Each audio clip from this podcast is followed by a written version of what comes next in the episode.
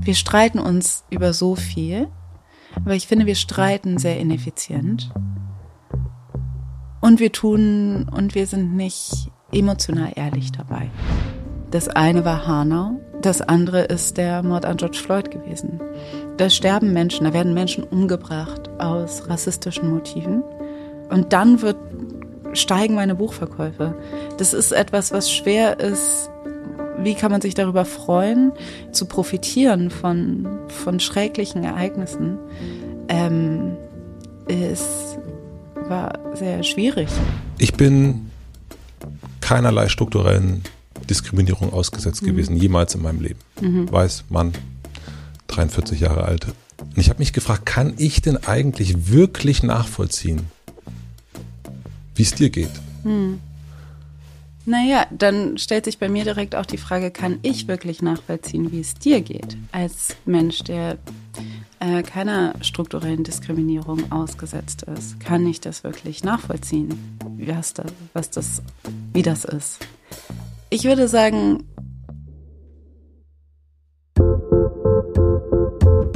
Willkommen im Hotel Matze, dem Interview-Podcast von Mit Vergnügen.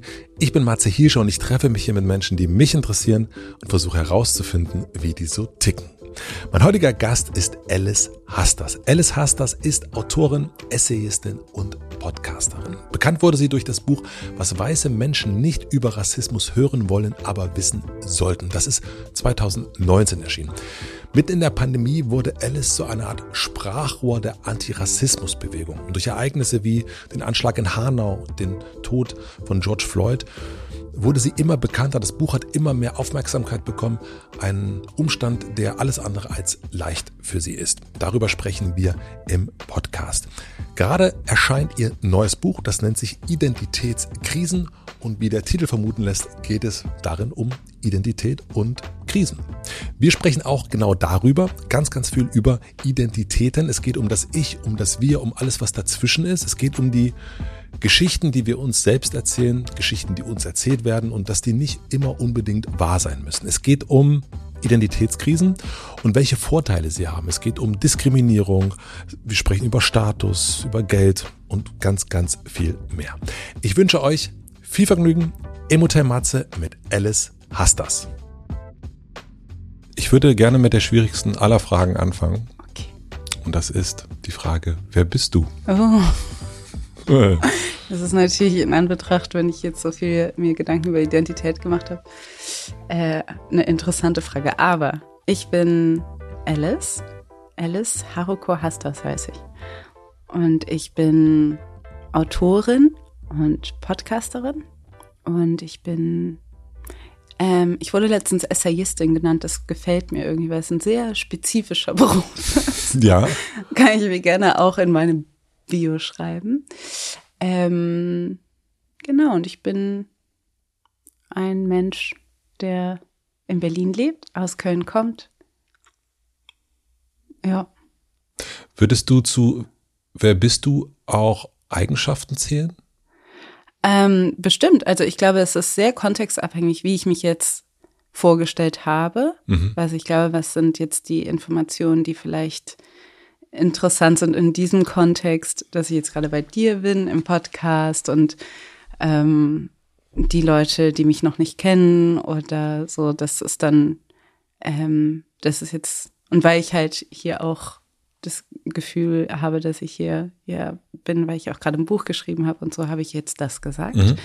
Aber wären wir jetzt, was weiß ich, in einem Hippie-Zirkel von was weiß ich was oder in einer Selbsthilfegruppe oder so weiter. Keine Ahnung, vielleicht hätte ich da was anderes gesagt. Vielleicht hätte ich da mehr gesagt, genau, wie, wie ich so drauf bin oder, aber es ist alles kontextabhängig. Wer man ist, ist, ist immer, bestimmt auch immer das Gegenüber. Also ist Identität nichts Festgeschriebenes, sondern auch immer der Ort, wo man gerade ist? Definitiv. Oder das Gegenüber? Das glaube ich auf jeden Fall. Also ähm, auch die modernen Definitionen von Identität. Ähm, weil Identität heißt ja eigentlich Übereinstimmung. Also Identität, identisch, ähm, Identification. Es geht ja darum, dass das, was man, also dass das, was Leute im Außen sehen und das, was man ist, das Gleiche ist. Also, ja. dass es eine Übereinstimmung gibt. Und wir denken, glaube ich, Identität sehr im, äh, daran, dass wir selber wissen, wer wir sind und dass das quasi etwas ist, was von innen bestimmt wird. Das stimmt aber auch nur zum Teil. Also das Außen ist genauso wichtig. Also es ist genauso wichtig, dass du verstehst, dass du einen gleichen Begriff von dem hast, wer ich bin, wie ich, sonst funktioniert Identität nicht. Also ist Identität auch, wenn ich das jetzt richtig verstehe, das eine, was ich mir über mir selbst, über mich, über mich selbst erzähle. Mhm. Ähm, und das musst du aber auch sehen?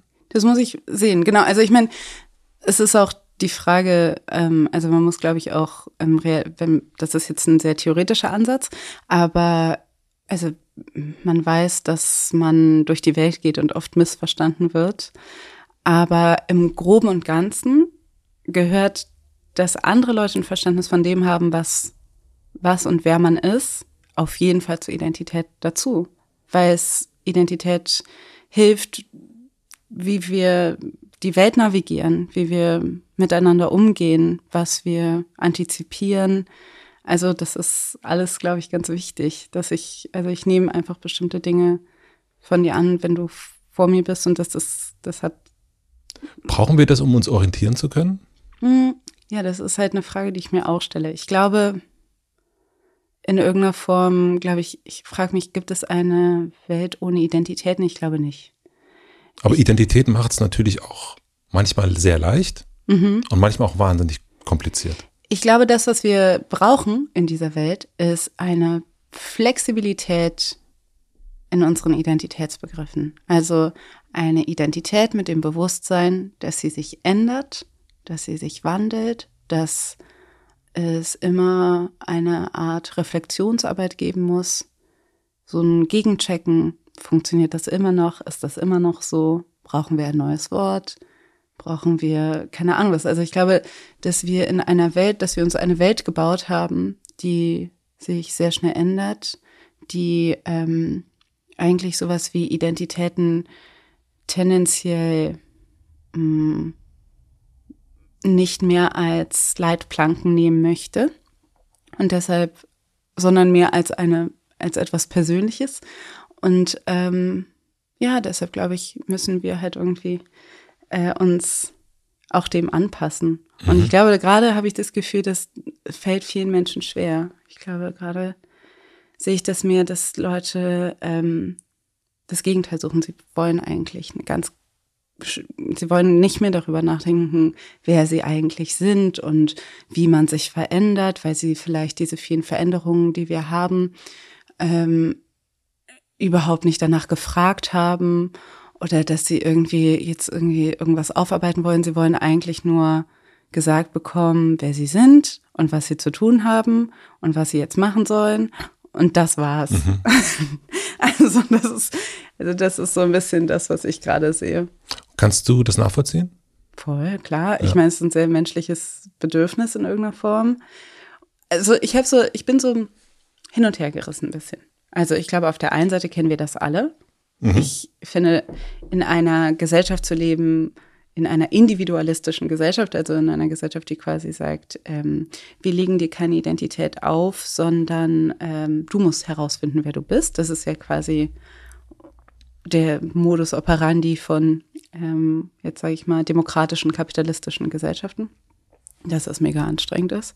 Also, dass man irgendwie denkt, ja, mh, hm, wo fange ich an?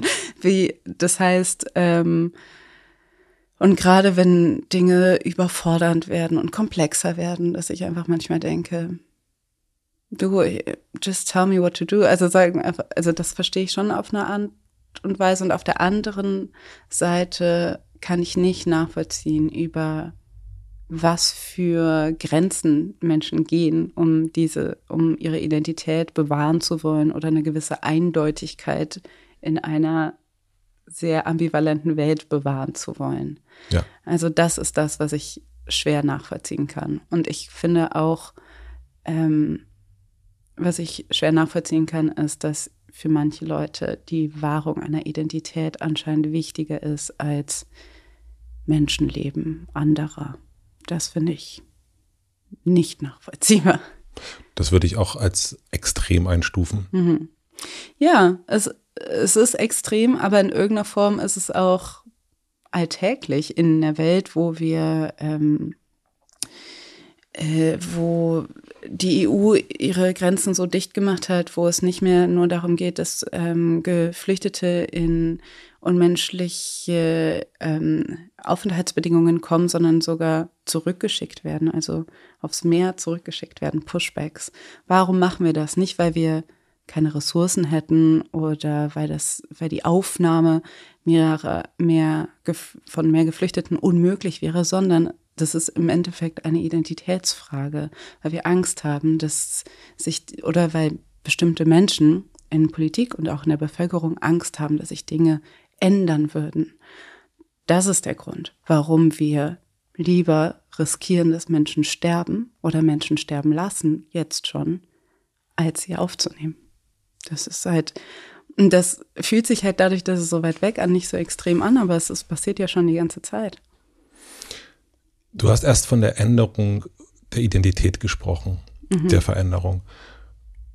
Was würdest du sagen, war eine Identität, die du hast, die sich über dein Leben am meisten verändert hat? Mhm. Das Interessante ist ja, dass wir, also deshalb, das, ich glaube, das Prägnanteste ist halt das Alter. Mhm. Das ist halt etwas, was uns allen passiert. Wir also identifiziere äh, Identität über Alter, zu sagen, ich bin ein 43-jähriger Mann und damit auch zu identifizieren? Ja, also mhm. ich glaube, man ist schon, ich glaube, Alter ist ist für mich, finde ich, das beste Argument, dass eine Identität, also wie wann, also wie Veränderung einer Identität funktioniert. Wie alt bist du jetzt? Ich bin 34, mhm. aber ich bin eben nicht mehr 15. Und ja. mit 15 war ich noch, war ich natürlich die gleiche, aber ich war auch ein anderer Mensch. Und wahrscheinlich in äh, 20 Jahren werde ich das Gleiche über die 34-jährige Alice sagen. Und ähm, aber es gibt natürlich auch viele andere Dinge, die dann damit einhergehen. Also eben von jugendlich zu erwachsen. Ähm, das sind Identitätsmarker, die sich ändern. Ähm, das, was bei mir sehr ähm, stark zum Vorschein kommt, ist halt eben, ich bin ähm, Tochter einer Afroamerikanerin und eines weißen Deutschen. Und die Identität als schwarze Person ändert sich auch. Also in der Frage von welchem politischen Kontext haben wir gerade. Also die, oder in welchem politischen Kontext ähm, oder auch kulturellen Kontext befinde ich mich gerade.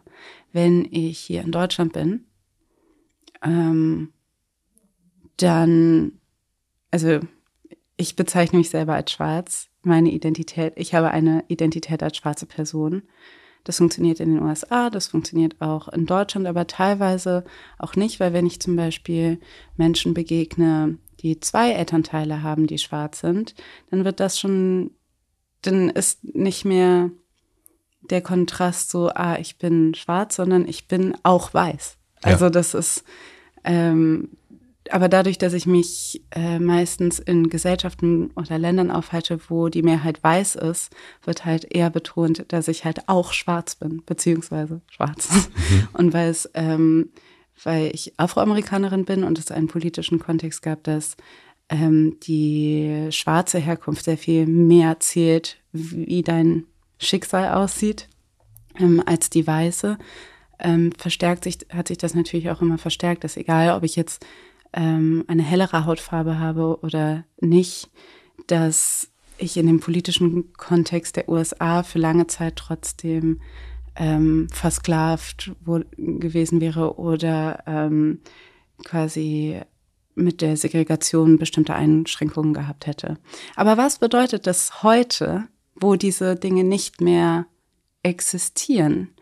Das ist so eine Frage, die man sich auch stellen kann. Also wie lange bin ich noch schwarz? Sozusagen in einer Welt, die versucht, ähm, zumindest institutionell Rassismus abzubauen, muss man sich auch fragen, was bedeutet das für mein Schwarzsein zum Beispiel. Für deine Identität. Für meine Identität. Die du dann, aber in dem Moment, jetzt, jetzt wird es ein bisschen kompliziert. ja, es ist sehr theoretisch. Nein, nein aber wir, wir werden auch gleich mhm. ganz praktisch. Aber mhm. das heißt ja eigentlich, ähm, dass es dein Gefühl ist, also deine Identität, die du mit mhm. dir ausmachst. Und dann sind wir wieder an dem Punkt, wo wir gerade waren, mit dem Gegenüber. Also du fühlst dich schwarz, aber deine Gegenüber sehen das jeweils anders, egal wo, äh, je nachdem, wo du gerade bist und in welcher mhm. Zeit du gerade bist. Ja. So habe ich das richtig verstanden? Genau, richtig. Ja. ja.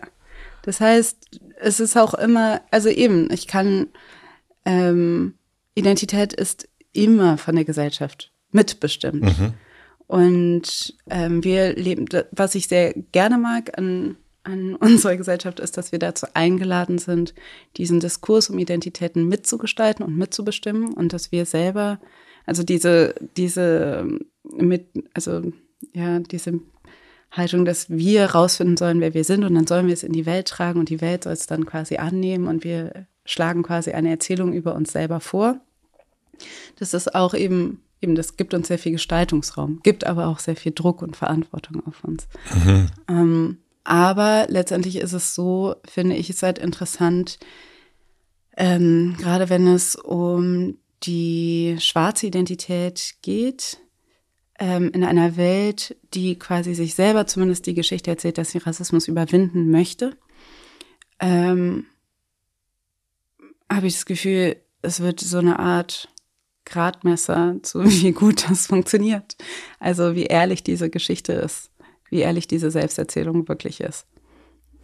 Glaubst du, das habe ich mich gefragt, während ich dein Buch gelesen habe, und ich habe keine Antwort auf die Frage, mhm. aber du hast dich sehr viel damit auseinandergesetzt. Ich bin keinerlei strukturellen Diskriminierung ausgesetzt mhm. gewesen, jemals in meinem Leben. Mhm. Weiß, Mann, 43 Jahre alt, mhm. ähm, in Deutschland, in Ostdeutschland groß geworden. Aha. Ja, ja, ähm, ja, aber zehn, als die Mauer gefallen ist. Mhm. Ähm, deswegen kann ich sagen, ich habe das, ich kenne strukturelle Diskriminierung nicht. Mhm. Und ich habe mich gefragt, kann ich denn eigentlich wirklich nachvollziehen, wie es dir geht? Mhm. Kann, also natürlich versuchen, ähm, lesen, bilden und so weiter und zu so gucken, aber kann ich wirklich verstehen, was auf der anderen Seite los ist, und da sind wir auch natürlich bei Identitäten, mhm. kann ich wirklich, also wenn wir, wenn es ums Übereinkommen geht, kann ich das dann wirklich leisten? Und ich weiß es gar nicht.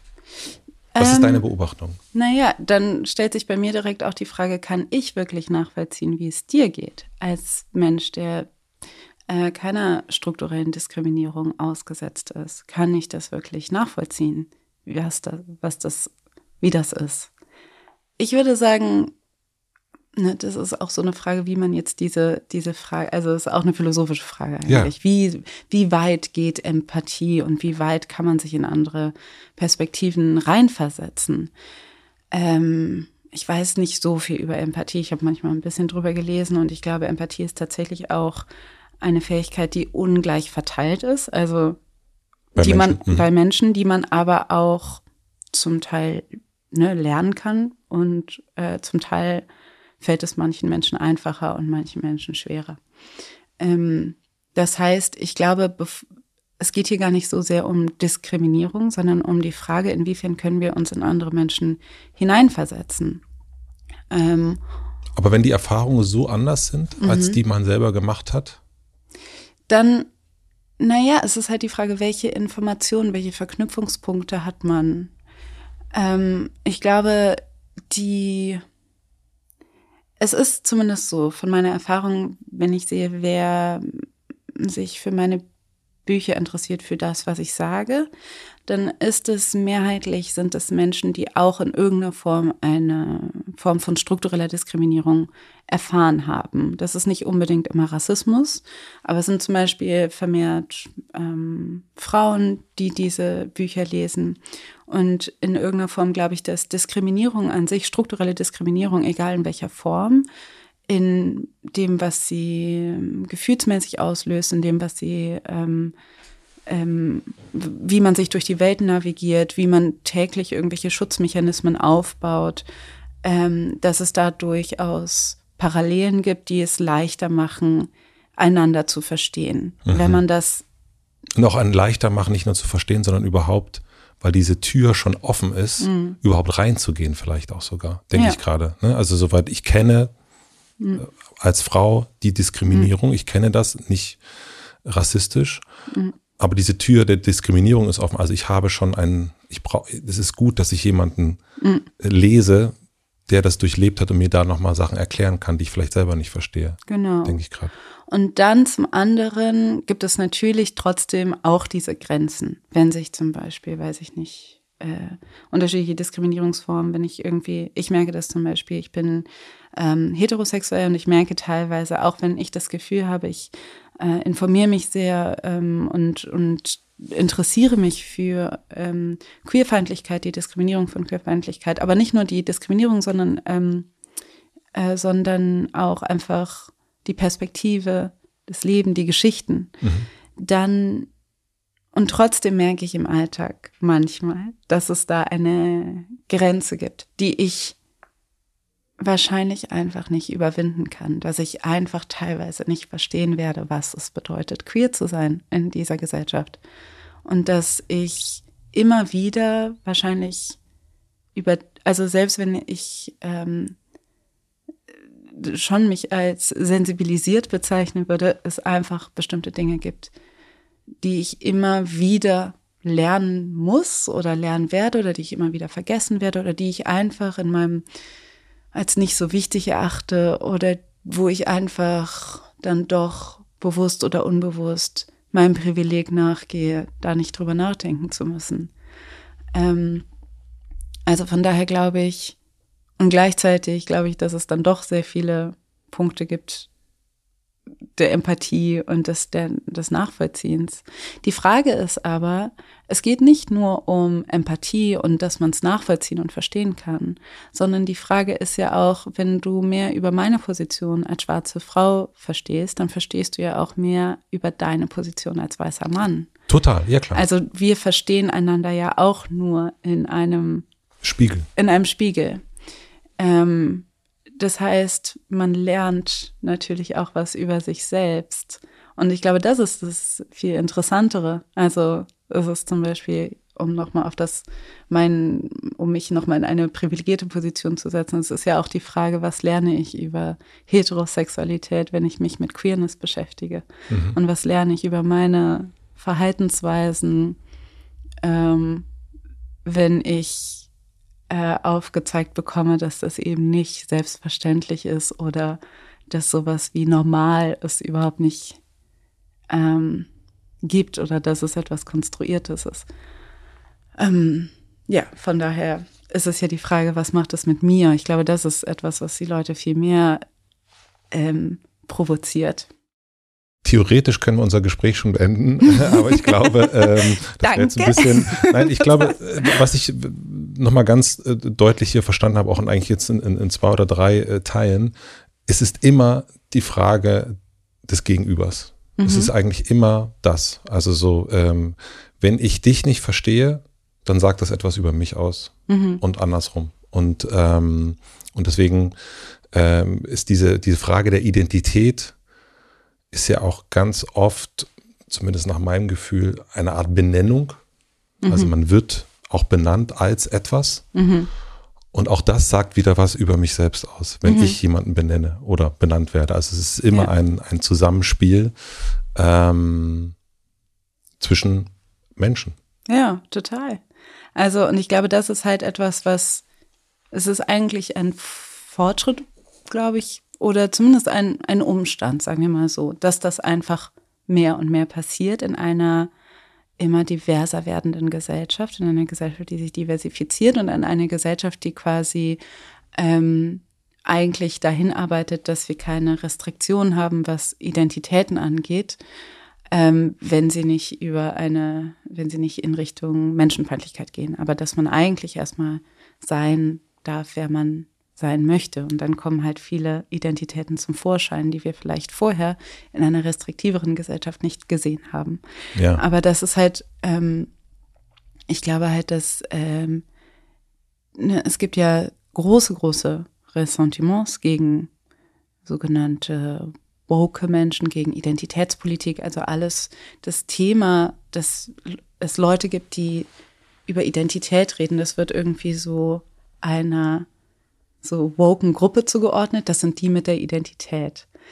Und im Gegenüber, ich, also dadurch, dass ich mich oft angesprochen fühle, wenn Leute über woke Menschen oder Identitätspolitik reden, ähm, im Gegenüber finde ich, bei mir kommt das so an, dass ich denke, aha, also das, was so unbequem ist, ist, dass ich zurückschaue und dass ich sage, ja, ihr habt auch eine Identität. Wenn ich die ganze Zeit als junge schwarze Frau überall ähm, bezeichnet werde, egal wohin ich gehe, egal was ich mache, kriege ich das nicht los. Dann bedeutet das, dann bezeichnet ihr euch doch im Umgekehrten als weiß oder als männlich oder keine Ahnung was. Also das, das ist doch klar, dass das ich spreche es halt mhm. jetzt nur aus. Das andere ist irgendwie so selbstredend. Das andere muss nicht benannt werden, weil es halt der Standard ist. Mhm. Und das andere muss benannt werden. Aber es ist doch, also dann einfach mal zu sagen, ja, da wo ich stehe, sagt ihr halt die ganze Zeit, ähm, wird das die ganze Zeit mitgesagt.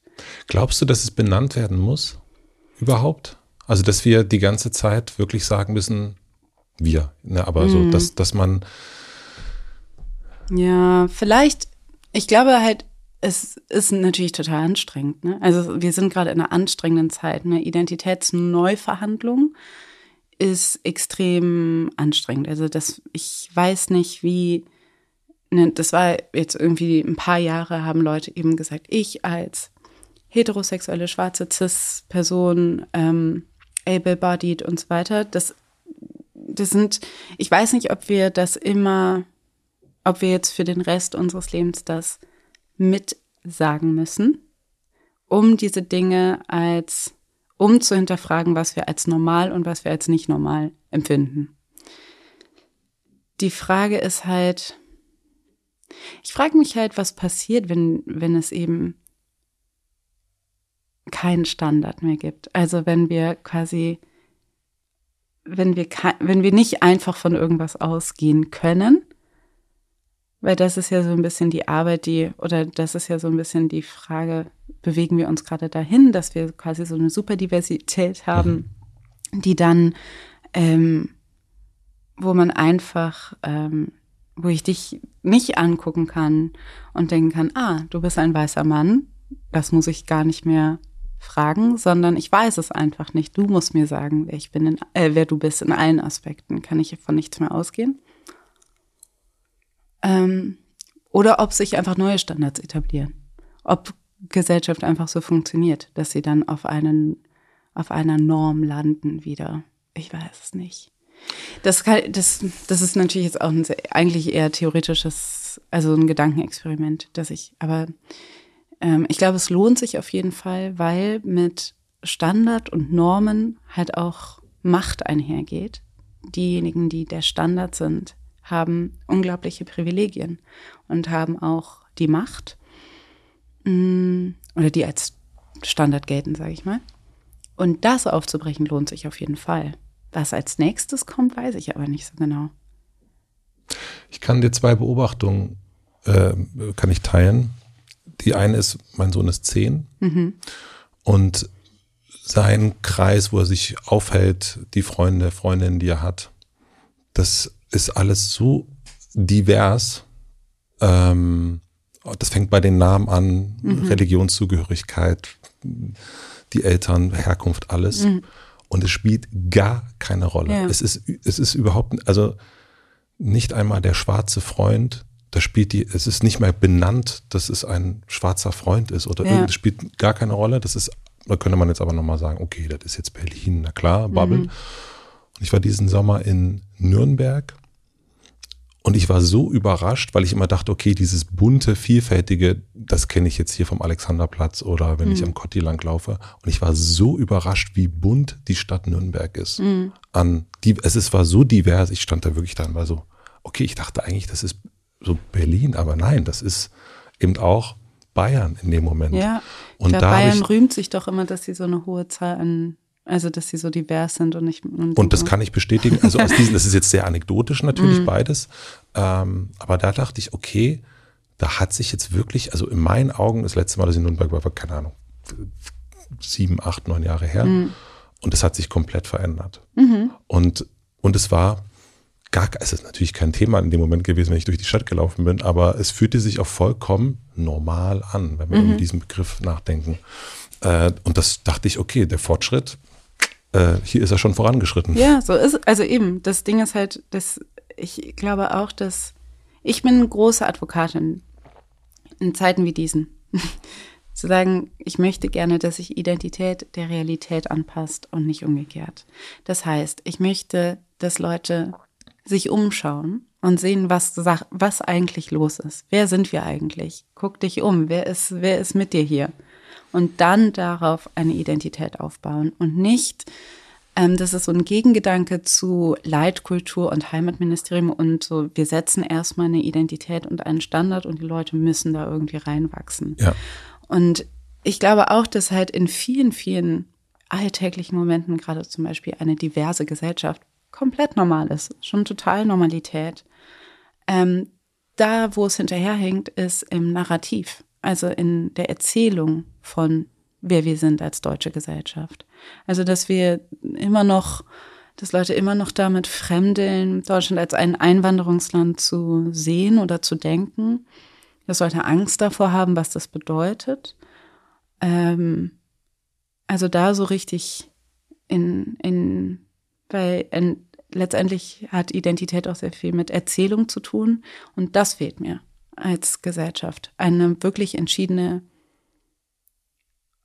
ein wirklich entschiedenes Annehmen von dem, dass das halt schon so ist.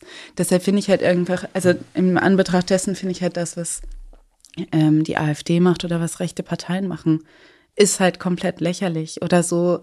Ähm, das ist, das, ich meine, das ist jetzt schon ein paar Jahre her, aber dass der Satz, der Islam gehört zu Deutschland, so einen Riesenstreit ausgelöst hat. Das sind alles Streits um, wie erzählen wir uns? Und nicht, wer sind wir tatsächlich.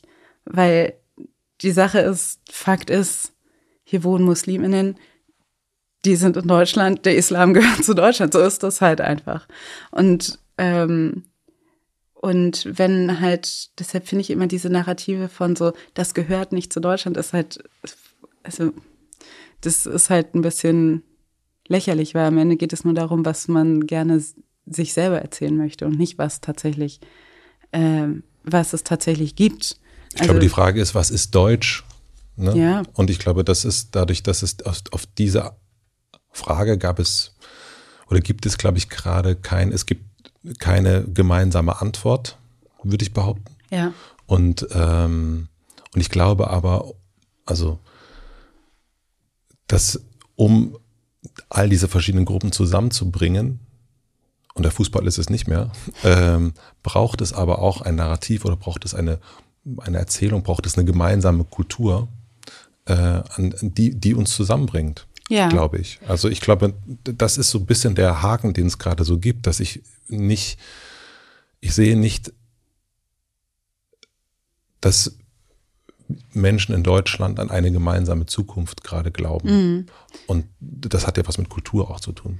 Aber ich glaube, ich will, ich, wünschte mir so ein bisschen mehr Selbstvertrauen. Vielleicht ist das auch meine US-amerikanische Seite, die da irgendwie vielleicht einen anderen Kulturbegriff hat oder was, wie Kultur funktioniert. Weil Kultur ist halt das, was man lebt. Kultur ja. ist halt, es ist, keine Ahnung, natürlich kann man irgendwie immer noch ähm, kann man irgendwie bestimmen, was jetzt deutsche Kultur ist oder eine Leitkultur aufmachen. Aber am Ende ist halt entweder wir machen bestimmte Dinge oder wir machen sie nicht und das ist halt Kultur. Ja, also 100 Prozent. Wie ja. wir, wie wir essen, wie wir sprechen, wie wir, ähm, wie wir musizieren, wie wir tanzen oder so. Das ist alles.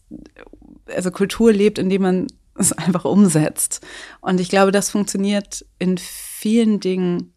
Der, das rollt irgendwie schon. Also das ist oder das wird immer irgendwie in Bewegung bleiben. Und klar hat man gerade das hat man in einer diverseren ähm, Gesellschaft natürlich äh, Punkte, wo man denkt, hier in diesen, also dass man so parallel aneinander irgendwie vorbei Kultur macht. Also dass man irgendwie, weiß weiß ich, wahrscheinlich ähm, sich ganz anders durch diese Stadt bewegt und ganz andere Dinge sieht als vielleicht jemand anderes. Also ähm, in welche Läden man geht, welches Essen man isst und so weiter. Ist das aber ich glaube auch das ist immer dann so eine Frage der Zeit, bis sich die Dinge wieder treffen und also ich habe, ich wünschte da, wünschte ich der Gesellschaft ein bisschen mehr Selbstvertrauen. Dass also dass diese gemeinsame, diese gemeinsame, der gemeinsame Kulturbegriff, mhm. dass der schon kommen wird? Ja, oder dass der halt das ist, was es gerade ist. Also dass es einfach sehr gegenwärtig ist. Und dass wir entscheiden, was Kultur ist. Das ist ähm, interessant, ja. Das ist irgendwie vielleicht Arbeit und Aushandlung und es ist teilweise auch Konflikt oder Experimentieren, was klappt, was klappt nicht. Ähm, das ist immer wieder auch Wandel und Veränderung. Aber ja, also ähm, ich, ich habe immer so ein bisschen, ich verstehe manchmal nicht, wenn Leute so einen, also vielleicht auf nostalgischer Ebene verstehe ich das schon, dass Leute irgendwie beklagen, wenn irgendwelche Kulturen sterben oder wenn irgendwas nicht mehr gemacht wird. Aber dann denke ich so, ja, aber die Leute wollen es halt nicht machen, kannst du halt irgendwie, oder, oder die Leute tun es einfach nicht mehr. Dafür machen sie es, machen sie aber was anderes. Also wenn Leute irgendwie, was weiß ich, ich sag jetzt mal Volkslieder, wenn die jetzt nicht mehr gesungen werden und irgendwelche anderen Leute, älteren Menschen sind traurig darüber und denken, wir müssen das retten dann können Sie natürlich das weiter praktizieren. Sie können es auch weiter weitergeben. Wenn es keiner machen möchte, dann ist das Ding eine Sache der Vergangenheit. So ist das halt. Wahrscheinlich wird es nicht nur das eine oder das andere sein. Manche Leute werden weiterhin Volkslieder singen, manche werden die vielleicht remixen, samplen, modernisieren. Äh, andere Leute werden was anderes machen. Das ist normal. Ja. Und ähm, wie gesagt, also wie gesagt, ich glaube, wir können darauf vertrauen, dass wir schon, dass wir das schon machen mit der Kultur.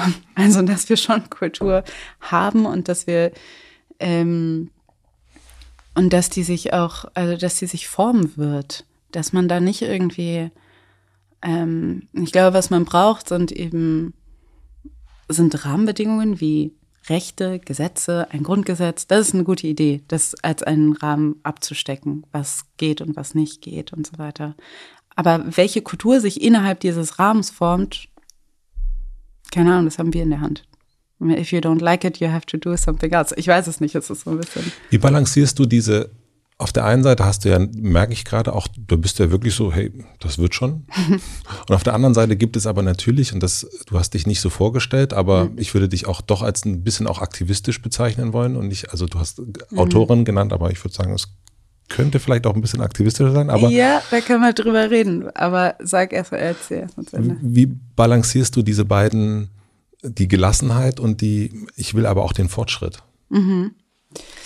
Ähm, die Sache ist nämlich, ich bezeichne mich nicht als Aktivistin. Okay. Und zwar, weil ich finde, wenn ich Aktivistin wäre, dann wäre ich, glaube ich, wäre ich, würde ich sagen, mache ich nicht genug.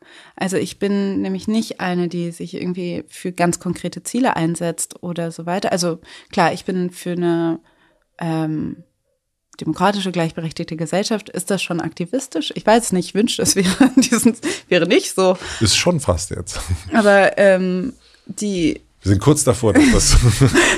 das ist, also. ist nicht mehr weit bis zur nächsten Mal. Ja. Aber. Scherz. ja, es ist so, it's funny because it's true, leider. aber ähm, die.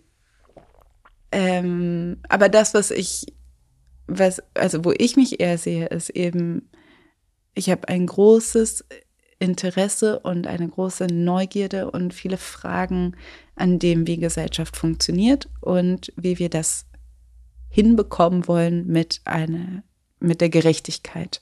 Das finde ich irgendwie interessant. Oder das finde ich ähm, ein interessantes Thema. Und klar, in irgendeiner Form setze ich mich dafür ein. Ich setze mich für Gerechtigkeit ein. Aber mehr in einer schreibenden, nachdenkenden Form. Und das unterscheidet sich, finde ich, in meiner in meiner Bewertung ein bisschen vom Aktivistischen, weil ich mir Zweifel einräumen möchte als Teil meiner Arbeit. Also, dass ich immer wieder auch mir einräumen muss zu sagen, hm, vielleicht aber auch nicht. Also diese Option muss es irgendwie für mich geben in meinem Schreiben und in meiner Analyse. Ähm, und ich glaube, wenn du aktivistisch bist, dann musst du dir sehr, sehr sicher sein und eine Sache sehr durchziehen. Also ich finde, es ist so eine Art, es ist nochmal so ein bisschen eine andere Position, die ich habe. Aber gut, das ist. Die verstehe ich aber auch. Sehr interessant, dass du das so, äh, das so deutlich machst. Und mhm. eigentlich würde man doch aber sagen müssen, dass alle Menschen bereit sind, auch ihre Position immer wieder zu überdenken. Ja, ja, eigentlich schon, genau.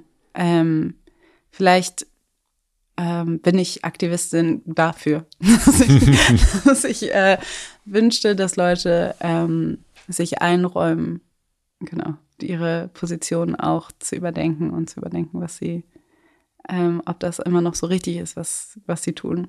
Ähm, ja, aber die Frage mit der Gelassenheit, das hast du ja eigentlich gefragt. Genau, Gelassenheit auf der einen Seite zu sagen, das wird schon mit dem gemeinsamen Kulturbegriff mhm. und gleichzeitig aber auch, wir haben, ich habe gescherzt, die Zeit drängt. Ja, also ich habe eigentlich, also ich bin sehr nervös. Ich bin auch schon durch sehr viele unterschiedliche Stadien der Verzweiflung gegangen. Und ich glaube, ich habe mich mehr mit meiner Verzweiflung, ich glaube, die Gelassenheit kommt, weil ich mich mit meiner Verzweiflung irgendwie arrangiert habe. Also interessanterweise ist meine Erfahrung, wenn du irgendwie auf den dunklen Boden der Verzweiflung an Rock Bottom angekommen bist, dass dann eigentlich die andere, dann geht's ja, also eben, dann ist ja nur noch Hoffnung vielleicht die andere Option. Wenn also, du unten bist, kannst du nicht mehr weiter runtergehen. Genau. Also von daher denke ich, kommt der vielleicht diese Gelassenheit eher durch eine ja, durch eigentlich eine tiefe Verzweiflung und auch eine Angst, leider. Oh. Also es ist halt leider schon so, dass ich irgendwie mit gelassen, mit, weil Angst. Mit vielem, vielem neu. rechne, was ganz, also ich rechne schon damit, dass es doch sehr schlimm werden könnte. Ähm, ich, wenn wir jetzt gerade uns umgucken, dann passiert auch sehr viel Schlimmes. Also, ähm, aber was ich auch sehe, ist, dass es immer weitergeht. Es geht immer weiter. Es gibt keine eine, es gibt kein, kein Ende von irgendwas. Das heißt, und wenn es kein Ende gibt, dann gibt es eben, dann ist da auch irgendwie eine Hoffnung drin. Selbst wenn alles schlecht läuft, irgendwann mal kann es vielleicht wieder besser werden. Also das, wenn man sich nicht denkt, okay, das, that is it, hier hört die Geschichte auf, sondern die Gelassenheit kommt auch zu merken, dass es, ähm, dass nie alles verloren ist. Hat dir dein Buch geholfen, also die Arbeit am Buch? Weil letzten Endes, letzten Endes sprichst du ja da auch oder schreibst über das Ende der Geschichte, mhm. das, was ja dann ausgelöst wurde, äh, dann als nach der Wiedervereinigung mhm. sagte man ja, jetzt ist eigentlich alles Tutti Paletti, jetzt läuft super bis jetzt ist durch, jetzt mhm. so immer weiter. Und wir beide, obwohl wir unterschiedlichen Alters sind, haben ja schon viele, oh, jetzt wird's, also das war's jetzt. Auch im mhm. eigenen Leben. Ich weiß nicht, ob du das auch kennst. Man denkt, mhm. oh, jetzt, wie komme ich denn hier wieder raus? Meine Güte. Ja. Und es geht irgendwie doch immer weiter. wieder weiter. Hast du das, diese Zuversicht durch das Buch gelernt, weil du gemerkt hast, ich habe mich mit verschiedenen Enden mhm. beschäftigt und turns out, es ist niemals zu Ende. Mhm. Ja, ein bisschen auf jeden Fall. Also ich glaube im Buch, ich schreibe schon auch, also vielleicht ist es nicht bei allen so, aber ich glaube bei vielen, dass man halt schon auch schreibt, um sich selber Fragen zu beantworten oder sich mit Dingen auseinanderzusetzen, wo man selber nicht genau weiß. Also es ist ein bisschen ins Ungewisse reinzuschreiben, finde ich sehr viel interessanter, als zu sagen, ach, das weiß ich aus dem FF, das kann ich hier einfach ja. runterschreiben. Also deshalb hat die Arbeit auf jeden Fall geholfen. In der, ich habe mich sehr viel mit unterschiedlichen SoziologInnen auseinandergesetzt und das, was die so äh, sagen und wie diese auf die Gesellschaft gucken. Und ähm, ja, das hat mir geholfen. Also ähm, genau wie du schon gesagt hast, also ich glaube, wir sind, ich bin halt 89 geboren, ähm, kurz bevor die Mauer gefallen ist. Und dann ähm, bin ich halt in Köln, in Westdeutschland, in diese Wiedervereinigungs-Euphorie, die es in Westdeutschland eher gab als in Ostdeutschland wahrscheinlich. Aber ähm, da bin ich so reingeboren. Und dann auch noch als ähm, deutsch-amerikanisches Kind. Ich hatte auch das, das ist ja auch dann das Ende des Kalten Krieges. Die Sowjetunion ist ähm, zusammengebrochen quasi. Ähm, und es gab irgendwie, sag ich mal, vom, vom Westen irgendwie diese Euphorie von we did it. Mhm. So, unser System ist das beste System. Und jetzt gibt es auch keine Anspannung mehr. Jetzt können wir alle Freunde sein und wir können einfach alle diese kapitalistische, demokratische, das breitet sich jetzt einfach aus. Und das ist es. Das we did it. Wir wissen jetzt, was das beste System ist. Und eben so eine gewisse Stimmung. Damals gab es eben diesen Essay, der seither auch viel ähm, zitiert und kritisiert wird von einem Philosophen namens Francis Fukuyama, der halt halt eben diese diese These aufgestellt, dass das das Ende der Geschichte ist, weil sich eben das beste System durchgesetzt hat. Und ich glaube, ähm, das so herauszufinden, also ich musste das halt quasi in meinem Leben äh, wieder entlernen, dass es sowas überhaupt nicht gibt. Es gibt kein Ende der Geschichte. Was für eine Quatschidee von einem Ende der Geschichte zu, also besonders nach so vielen Jahren Menschheitsgeschichte, zu denken, das war's jetzt. Das ist es. Und seitdem, und everybody lives happily ever after, wirklich? Also, und dann natürlich kommen ganz viele andere Dinge hinzu. Die Frage eben, also auf was ähm, hat, auf was, auf welche Vergangenheit oder auf welche Unterdrückungsform ähm, baut überhaupt diese äh, westliche demokratisch-kapitalistische Gesellschaft, ähm, die da so abgefeiert wurde, äh, überhaupt auf? Das ist dann auch nochmal die Frage. Aber generell ist es so, nichts bleibt für immer. Und wir müssen uns halt anpassen. Jetzt ist es natürlich durch den Klimawandel sehr, hast du schon gesagt, ist es jetzt nicht so, ah ja, Dinge verändern sich einfach ganz organisch. Können wir einfach gucken, was jetzt passiert, sondern wir haben so eine Art Deadline und das Interessante, ich sage oft interessant, wenn ich abgefuckt meine. Das Interessante an der Klimakrise ist ja, dass sie dann doch irgendwie. Ist mir schon aufgefallen übrigens. Ja. Als ich, ich habe dich, äh, ich habe die Sendung gesehen, wo du neulich warst, äh, 13 Fragen, glaube ah, ich, ja. heißt das. Und da hast du mehrmals interessant gesagt und ich habe dir angesehen, dass du es nicht interessant findest, sondern eigentlich ziemlich scheiße. ja, ich versuche konstruktiv zu sein. Und ja. Deshalb sage ich interessant. Ähm, Wie abgefuckt. Aber ähm, das Interessante das Interessante an der Klimakrise ist, dass sie dann doch wie, wie eine Art, also dass sie diese, dieses Konstrukt von einem Ende der Geschichte dann doch irgendwie anders real macht und nochmal ähm, neu auf den Tisch bringt, so wie wir sie vorher auch nicht gesehen haben. Also, ja. dass man natürlich denkt, okay, vielleicht ist das, vielleicht sind wir jetzt wirklich kurz vor dem Ende der Geschichte. Also, das wird sich jetzt natürlich, aber dass man wirklich überlegen muss, was passiert mit der Menschheit. Was passiert mit diesem, mit diesem Ökosystem, mit diesem Planeten?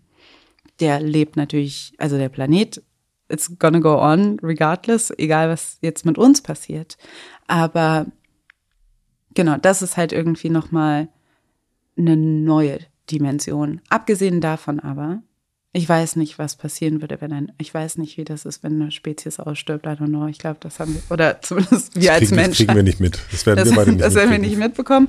Aber wir, es ist schon trotzdem interessant, dass man halt irgendwie, wenn man halt was über den Klimawandel liest, es ist halt auch so ein bisschen so eine Gaslighting-Sache. Ich lese Dinge über den Klimawandel. Und dann denke ich so, oh, also, warum machen wir überhaupt noch irgendwas anderes, als uns damit zu beschäftigen?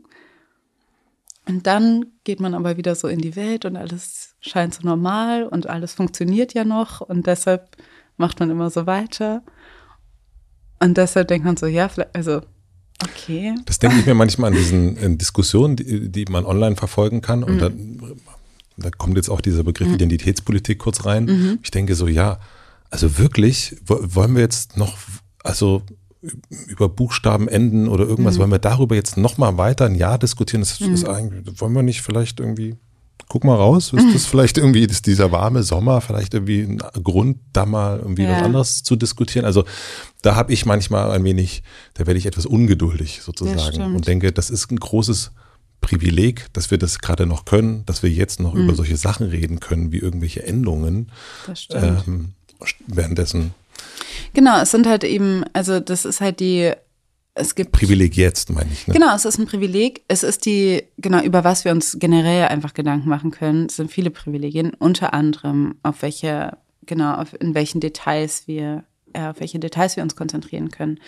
Ähm, wenn es um Ungerechtigkeit geht. Aber die, aber ich glaube auch, sie haben lange schon haben diese, gerade auf Social Media, diese Diskussionen ähm, den Raum der interessanten Fragestellungen verlassen.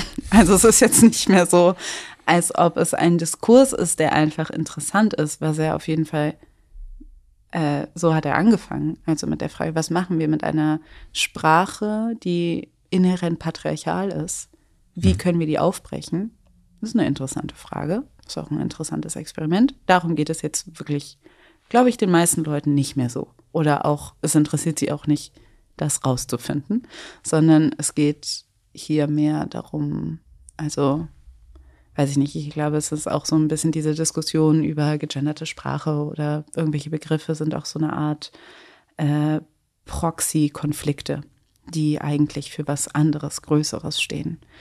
Ähm, und ja, also ich frage mich aber auch, oder das, ich bin sehr gespalten, was so Social Media angeht. Ich bin eigentlich eher Social Media skeptisch und gleichzeitig bin ich jetzt aber auch nicht ähm, in irgendeiner Form selbstbewusst genug, mich komplett von Social Media abzumelden. Aber trotzdem glaube ich, dass sie, dass das unsere Wahrnehmung verzerrt von dem, wie gespalten alles ist oder wie drastisch alles ist in unserer Gesellschaft. Das hat natürlich dann wiederum hm. den Effekt, dass es dann auch immer drastischer wird. Also die Konflikte, die sehr hochkochen auf Social Media haben, dann natürlich übertragen sich auf die Realität und das überträgt sich wieder zurück auf Social Media. Also es ist wie so ein Pendel, was immer weiter ausschwingt. Aber ich habe das auch ganz oft, dass ich, oder das hatte ich vor allen Dingen 2020 und fortlaufend, dass ich in meinem Handy einen Sturm, ein literal Shitstorm, hat sich angeeignet und ich habe gesehen, ich habe gemerkt, wie ich physisch darauf reagiere, wie ich irgendwie und dann legst das Handy weg und du guckst hoch und es ist der schönste Tag und alles ist friedlich. Also wie halt irgendwie mit einem Gerät und einem Internetzugang irgendwie du so eine Art Krieg aufmachst und dann, also du lebst irgendwie so in zwei Realitäten, das ist halt auch schon, ich weiß nicht genau, wie man damit umgehen soll, da bin ich auch recht ratlos. Wie klang denn Du hast erst schon kurz erzählt von Köln, äh, die Euphorie, in die du mhm. reingeboren wurdest. Wie klang denn diese Kindheit? Ich bin groß geworden in einem Viertel, das heißt Nippes. Das ist mittlerweile sehr gentrifiziert. Ich würde mal sagen, es ist vielleicht so vergleichbar mit Prenzlauer Berg. So, es war zu der Zeit, als ich da aufgewachsen bin, war es ähm, waren die Mieten günstig und es war viel irgendwie ähm, ähm, eine Mischung aus ähm, KünstlerInnen, aus ArbeiterInnen, ähm, auch ähm, migrantisch und so weiter. Und ich hatte das Gefühl, klar, auf der einen Seite ähm, gab es halt so, weiß ich nicht, mh, mm, nee, ich würde sagen, ich habe eigentlich in meinen in meiner Erinnerung ist das eine sehr schöne Kindheit. Ich habe meine Kindheit als und diese 90er als sehr schön in Erinnerung. Wir hatten eine Wohnung, ähm, zwei, ich habe zwei ältere Schwestern, äh, meine Eltern haben da gewohnt und ähm, meine beiden Eltern haben halt beide, ähm, waren beide so im Theaterbereich unterwegs, hatten hier und da mal Projekte und so weiter. Wir hatten immer sehr viele Gäste zu Hause, also immer jemand anders war auch immer da und so weiter.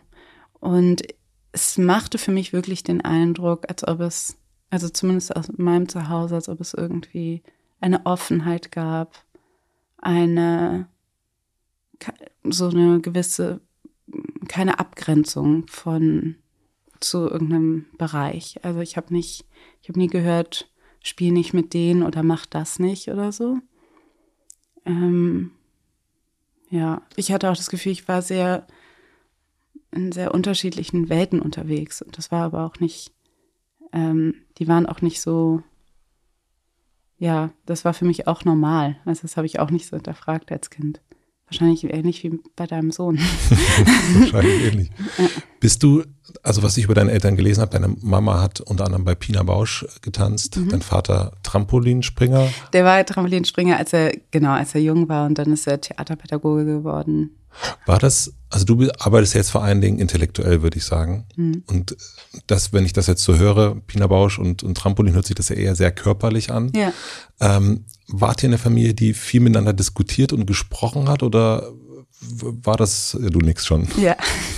Ja, es gibt irgendwie so eine sehr lebhafte Erinnerung an unseren Abendessentisch, mhm. der groß und rund war und da war immer so eine abwischbare Decke drauf, weil wir sehr viel, keine Ahnung, danach sah es immer aus.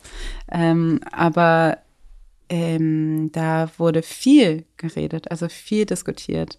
Und ich als Jüngste ähm, habe natürlich dann auch vielleicht einen gewissen eine Erinnerung, dass ich natürlich irgendwie oft nicht so mithalten konnte. Als Jüngste weiß man einfach wenig und man ist halt irgendwie bewundert und man beobachtet ganz viel. Ja. Ähm, aber ja, es wurde schon viel, äh, viel diskutiert und viel. Was waren die Themen? Das frage ich mich auch gerade. Ich versuche gerade. Also viel ist auch, meine Eltern sind auch sehr quatschig. Also es gibt halt, da war auch immer viel es war nicht so eine Ernsthaftigkeit oder auch so eine, heute reden wir über das und das und äh, wir müssen das jetzt mit sehr großer Ernsthaftigkeit behandeln. Mm. Aber gab es politische Ereignisse oder sowas in der Art, die ihr zusammen verfolgt habt? Ja, also ähm, ich weiß, also das sind aus meiner frühen Kindheit also das sind alles eher so frühkindheitliche Erinnerungen, weil dann haben sich meine Eltern irgendwann mal getrennt, als ich elf Jahre alt war und dann brach das alles so ein bisschen ein. Aber ich weiß auf jeden Fall, dass ich mich schon als kleines Kind über Helmut Kohl aufgeregt habe, weil ich halt in, ein, in einem Haushalt war, äh, was halt äh, nicht CDU-Anhängerinnen waren. Und deshalb dachte ich immer, Helmut Kohl ist doof, mhm. sozusagen. Mhm. Also das war was, was ich irgendwie mitbekommen habe. Ich weiß, dass wir viel über ähm, ähm, Südafrika geredet haben und Warum? Nelson Mandela, Winnie Mandela, okay. weil es äh, Ende der Apartheid war. Okay. Mhm. Also das war ähm, eine Sache, die rumschwirrte. Und worüber haben wir noch geredet? Das sind jetzt so Erinnerungen, die ich jetzt gerade so habe. Aber es ist alles auch so sehr verschwommen. Also ich muss gerade sehr tief graben in meinem Kopf. Du hast gerade erzählt, dass sich deine Eltern getrennt haben. Das ist ja auch so eine Art Erzählung, die man sich selber macht, die, die mhm. glückliche Kindheit, du hast es ja schon gesagt, mhm. oder die Familie, das ist ja auch mhm. eine Identität. Hat das so dein Identitätsbild der eigenen Familie auch so erschüttert? Glaub schon. Also ich glaube auch, ich frage, also das muss ich, ich zum Beispiel rede von, dass diese Geschichte, die ich erzähle, auch im neuen Buch, von der Euphorie des Westens und dann der Einbruch dieser Schock, der dann gekommen ist durch 9-11 und dass man gemerkt hat, warte mal, die Welt ist gar nicht so, es ist gar nicht so sicher. So sicher und es ist auch gar nicht alles so, alle Leute lieben den Westen und wollen so sein. Dass das natürlich einhergeht mit, ich war mit der glücklichen Kindheit und der Trennung meiner Eltern. Also ist das, ich, was ich mich halt frage, ist, ist diese gesellschaftliche, also inwiefern kann ich das von meinem persönlichen Aufwachsen und Empfinden trennen, diese, meine Gesellschaftsanalyse, die ich mache, die ich quasi von dieser großen Enttäuschung, Desillusionierung, die ich tatsächlich empfunden habe bei 9-11, aber die natürlich einherging von, mit einer großen Enttäuschung, Desillusionierung in meiner Familie. Das versuche ich auch ganz offen zu mhm. erzählen in dem Buch, also dass es da zwei emotionale Ebenen ging, die aber natürlich sehr krass aufeinander liegen. Ähm, und ich mir auch sehr, also sehr klar eingestehe, dass man diese Geschichten auch sehr anders erzählen kann oder dass Leute vielleicht ganz anders über die 90er Jahre reden oder anders über diese, diese Euphorie vielleicht ganz anders nie empfunden haben, sondern dass es für sie immer Angst und Stress war und so weiter. Also, ähm, aber ja, ich würde sagen, ja, das hängt schon miteinander zusammen, ne? Wie ich jetzt irgendwie, wie ich über die 90er, also wie meine Kindheit verlaufen ist und wie ich die 90er Jahre bewerte, kann ich jetzt nicht so, wäre, glaube ich, ich glaube, da steckt trotzdem eine Wahrheit drin, aber mhm. es ist natürlich auch subjektiv. Das ist eine gefärbte Sicht, logischerweise. Mhm. Ja, ja, ja. Also das ist ein bisschen wie das, was wir erst hatten mit der Diskriminierung. Mhm. Kann man das eigentlich wirklich sehen, wie es ist, mhm. wenn man es selbst erlebt hat oder vielleicht auch nicht? Mhm. Und genauso sind es ja die, die Erlebnisse, die wir haben, die wir jetzt auch merken. Ne? In meinem Freundeskreis gibt es Menschen, die sehr, sehr betroffen sind mhm. vom Angriff äh, der Hamas mhm. äh, auf Israel und es gibt Menschen, die nicht so betroffen sind. Und ich, ja. das hängt auch manchmal zusammen damit, wie geht es einem sonst gerade im Leben? Was ist sonst gerade los? Also ja. das ist, ähm, das hört sich vielleicht jetzt so hart an, aber ich glaube, das hat was damit zu tun. Ich glaube, man kann das nicht ignorieren, dass man, oder ich glaube, das ist gerade vor allen Dingen etwas, ähm, was Leuten natürlich auch total Angst macht, diese Feststellung oder auch der Angriff, das wird ja auch ähm, gerne sogenannten woken Menschen angehangen, dass sie so für die, dass man sagt, es gibt gar keine Objektivität und es gibt keine eine Wahrheit und so weiter. Und was, was bedeutet das, wenn man Gesellschaft organisieren möchte? Das ist dann sehr schwierig, wenn man sich noch nicht mal auf eine Wahrheit einigen kann. Ja. Ähm, ich glaube aber, dass, also ich glaube, es gibt beides. Ich glaube, es gibt natürlich eine Wahrheit. Ich glaube, bestimmte Dinge, also wenn irgendwas, ähm, ich glaube schon, dass es eine Realität gibt, wo Dinge einfach passieren, die unstreitbar sind.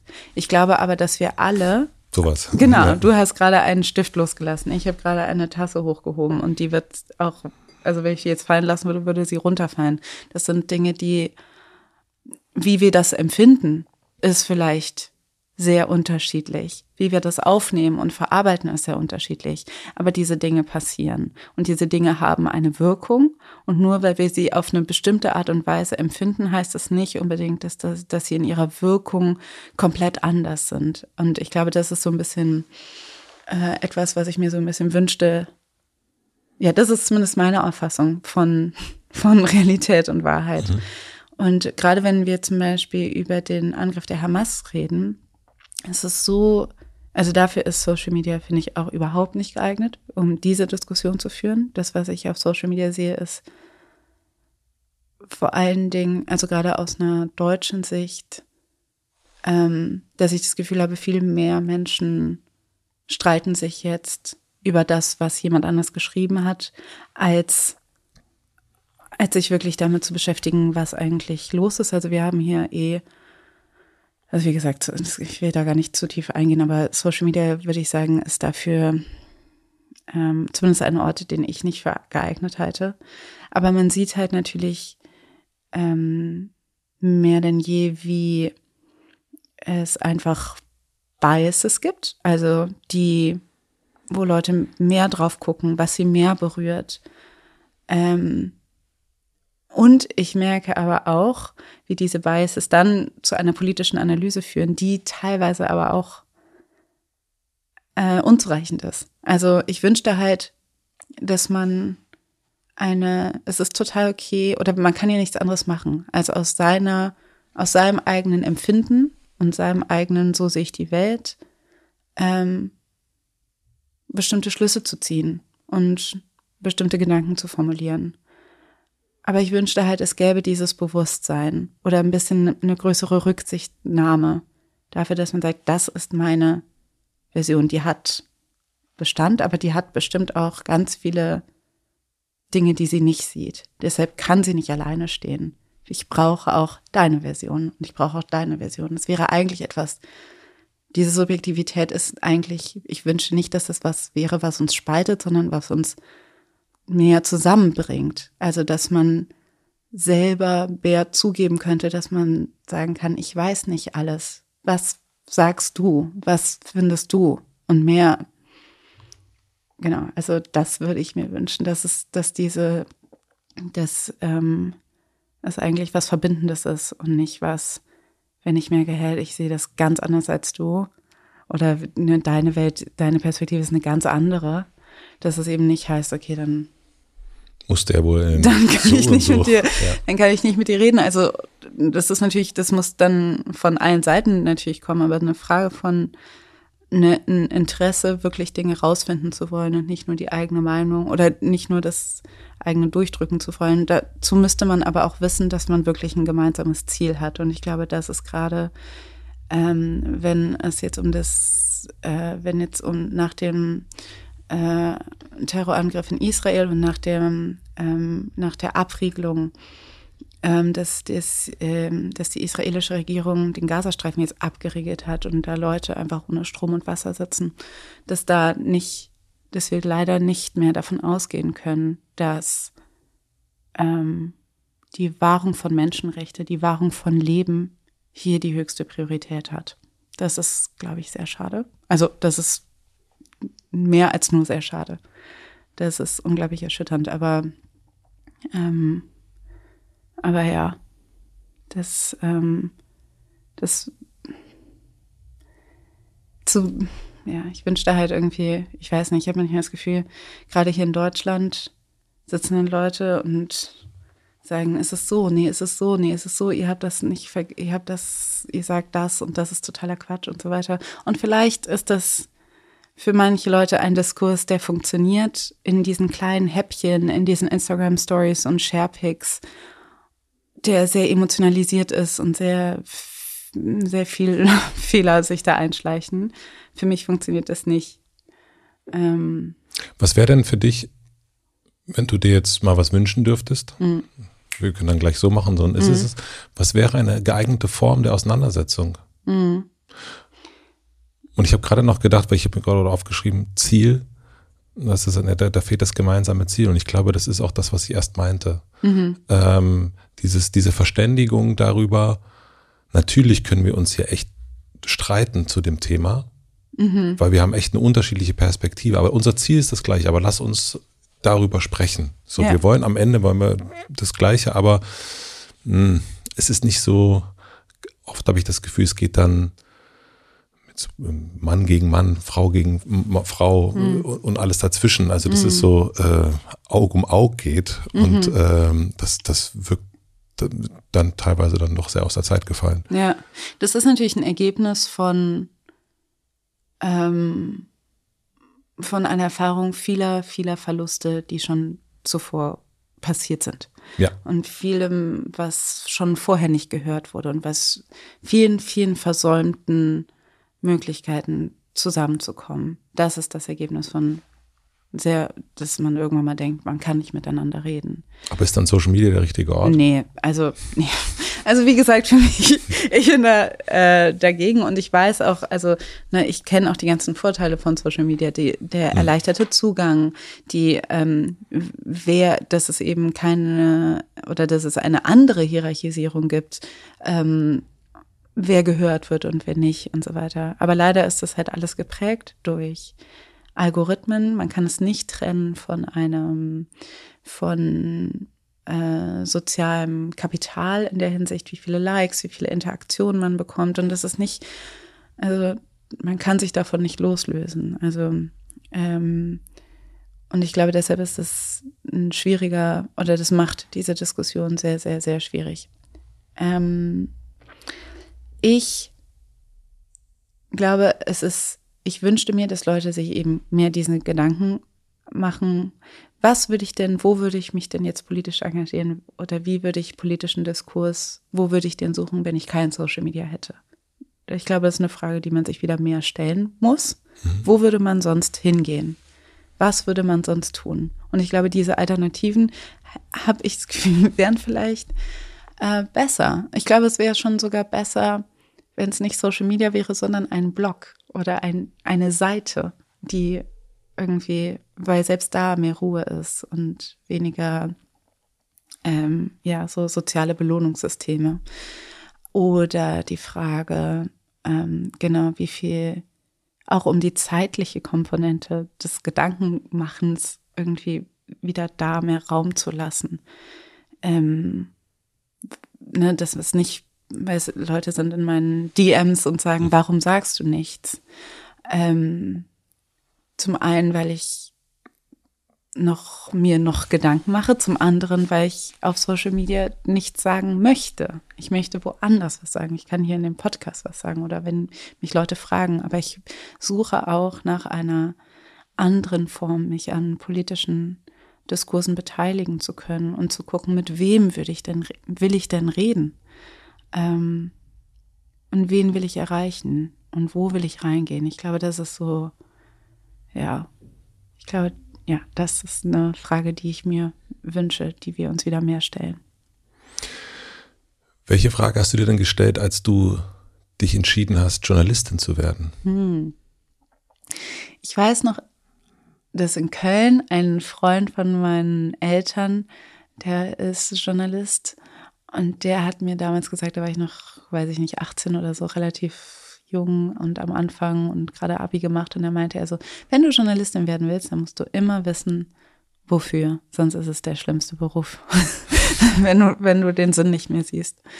Ähm, und ich glaube, es ging mir damals auch schon um diese, dass ich das, dass ich finde, Journalismus in, in Zeugnis abzulegen und dann vielleicht irgendwie für mehr Gerechtigkeit sorgen zu können, das war, glaube ich, das, was mich, was mich sehr fasziniert hat.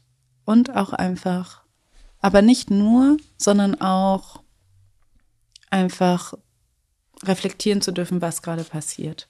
Also ähm, eben Geschichten erzählen zu können und Fragen nachgehen zu dürfen. Also, dass man, dass es einen Beruf gibt für Leute, die neugierig sind und die gerne wissen wollen, die selber irgendwie einfach Sachen rausfinden wollen. Mhm. Und nicht auf einer akademischen Ebene, wo man irgendwie, ähm, wo man forscht, und, sondern einfach, wo man irgendwie mal nachfragt. Und das war das, was mich besonders interessiert hat als ähm, im Journalismus. Auf der anderen Seite würde ich sagen, also auch das ist halt eine Identitätskrise gewesen, die ich jetzt in den letzten drei Jahren durchgemacht habe, ist halt die Frage, bin ich noch Journalistin? Bin ich noch Journalistin, wenn ich mehr Interviews gebe, als ich führe? Bin ich noch Journalistin, wenn ich Bücher schreibe und keine Zeitungsartikel mehr? Oder hauptsächlich Bücher? Und wenn ich hauptsächlich Lesungen gebe und nicht irgendwie in einer Redaktion sitze oder Texte schreibe oder Radiostücke mache oder so. Ähm, ich musste das so ein bisschen loslassen. Ich glaube, es ist auch für mich okay, wenn ich jetzt eben keine Journalistin mehr bin, sondern Autorin und trotzdem diese ähm, die gleiche Motivation haben kann, Fragen nachzugehen, mal nachzufragen, mal irgendwie also weiterhin neugierig zu bleiben. Aber Bist du dann nicht einfach weiter eher du? Ja, ich habe halt, also das, was man als Journalistin halt, da bin ich, also es ist ja auch immer eine Frage, wie sehr dürfen JournalistInnen eine Haltung haben? Und ich glaube, es gibt eine, es gibt quasi eine Ecke im Journalismus, eine, eine Art Meinungsjournalismus, wo eine Haltung wichtig ist. Und das ist auch finde ich ähm, die Frage gerade in einem Land, in einer Gesellschaft, wo die Gesellschaft nach rechts rückt, wie sehr das Journalismus dann auch was bringt, wenn man keine Haltung hat und diesen Rechtsruck einfach geschehen lässt. Also die Frage ist, ähm, was tut man alles, um äh, neutral zu wirken, wenn die, wenn die, wenn der Meinungskorridor schon so nach mhm. rechts abgedriftet ist. Ähm, dass aber ich habe halt gemerkt, als ich äh, mit dem ersten Buch, was weiße Menschen nicht über Rassismus hören wollen, aber wissen sollten, ähm, dass danach, also dass ich dadurch so bekannt wurde, dass danach dass sich Dinge geändert haben. Danach war es nicht mehr, danach konnte ich nicht mehr einfach Interviews geben, weil dann war es so, es ist keine eine Journalistin für dein Interview, sondern Alice hasst das für dein Interview. Oder es ist Alice Hastas schreibt einen Artikel, also mein Name wurde zu groß und die Haltung dahinter war zu transparent, dass ich jetzt einfach, das ist natürlich irgendwie das anders rezipiert wurde. Und ich glaube, es gibt einen Journalismus, der jetzt nicht mehr für mich zugänglich ist, wo es gut ist, wenn Leute gar nicht genau sich Gedanken darüber machen, wer eigentlich dahinter steckt, sondern wenn man so verschwinden darf in, im Hintergrund. Das, ähm, ja, das ist sowas, wo ich mich von verabschieden musste. Fiel dir das leicht, nee. dich davon zu verabschieden? naja, ich war halt so am Anfang, ich war ja, ich habe das Gefühl, okay, ich bin 2016 habe ich, war ich, habe ich die Journalistenschule in München, ähm, habe ich meinen Abschluss gemacht und dann war ich bei der Tagesschau und da war ich in der Social Media Redaktion. Ja, ich weiß. Mhm. Hast du alles? Weiß ich alles, weiß ich alles. Okay. Ähm, aber. Erzählt, also das wissen nicht alle, die das zuhören, aber mhm. äh, bitte. Und, äh, Sorry, ich weiß, du brauchst mir nichts erzählen hier, ganz ehrlich. Also, was denkst du denn hier, was hier auf meinem Zettel steht? aber, also von daher hatte ich das Gefühl, ich bin noch gar nicht da gewesen, wo ich, also ich dachte, ich arbeite mich noch dahin in diesen, wo ich irgendwie die großen Geschichten machen kann und die großen Beiträge und Berichte. Da war ich ja noch, also gefühlt war ich noch am Anfang meiner Karriere und wenn du im Journalismus bist, dann kann das ein bisschen dauern, bis du halt wirklich Stücke machen kannst, wo du wirklich irgendwie in die tiefe Recherche gehen kannst und so weiter. Ähm, das heißt so, sage ich mal, die Reporterin, die Seite 3 Schreiberin oder so, die bin ich nie geworden. Also die ich gerne, oder das große Radio-Feature, was ich immer mal machen wollte, das habe ich nie gemacht. Ähm, von daher ist es so ein bisschen eher wie so eine, es ist nicht ein, es ist eher eine Vision, ein Selbstbild von einem, eine Geschichte von einem selbst, die man aufgeben musste und nicht unbedingt eine Erfahrung, die ich schon gemacht habe. Aber ich dachte, ich bin da so auf dem Weg hin und dann mhm. wurde es so. Dann bist du plötzlich erfolgreiche Autorin geworden. ja, Autorin geworden. Auch, also genau, eben ist jetzt nicht was komplett anderes und ich bin sehr dankbar. Also wie toll ist das, dass ich einfach auf meinem Computer was schreiben darf und dann wird es gedruckt und verkauft. Das ist halt einfach ein wahnsinniges Privileg. Ja. Also das freut mich schon sehr, dass ich das machen darf, ja. Das erste Buch ist in meiner Beobachtung wesentlich biografischer als das zweite. Mhm. Und äh, man kann jetzt noch nicht zum zweiten sagen, also wie das wahrgenommen wird, aber wie hat das deinen Blick auf deine eigene Biografie verändert, nachdem so viele einen Blick auf deine Biografie geworfen haben? Mhm. Es ist ein bisschen kompliziert, aber. Ja, ja, aber es ist eine gute Frage. Ähm, klar, das ist halt auch wieder diese Frage mit identisch und Identität, wenn auf einmal das Außen kommt und eine Interpretation hat von dem, was du irgendwie äh, vorgeschlagen hast. Und dann, es hat sich einfach ähm, mit dem ersten Buch sehr äh, danach angefühlt, eine Zeit lang, als ob nur noch das Außen erzählt, wer ich bin und ich selber nicht hinterherkomme. Ähm, einen Vorschlag oder zu gucken, wer ich überhaupt bin. Also irgendwie hatte ich das Gefühl, dass Außen nimmt so eine Überhand und sagt, ich bin das, ich bin dies, ich bin, also auch so viele Projektionen in sehr viele unterschiedliche Richtungen.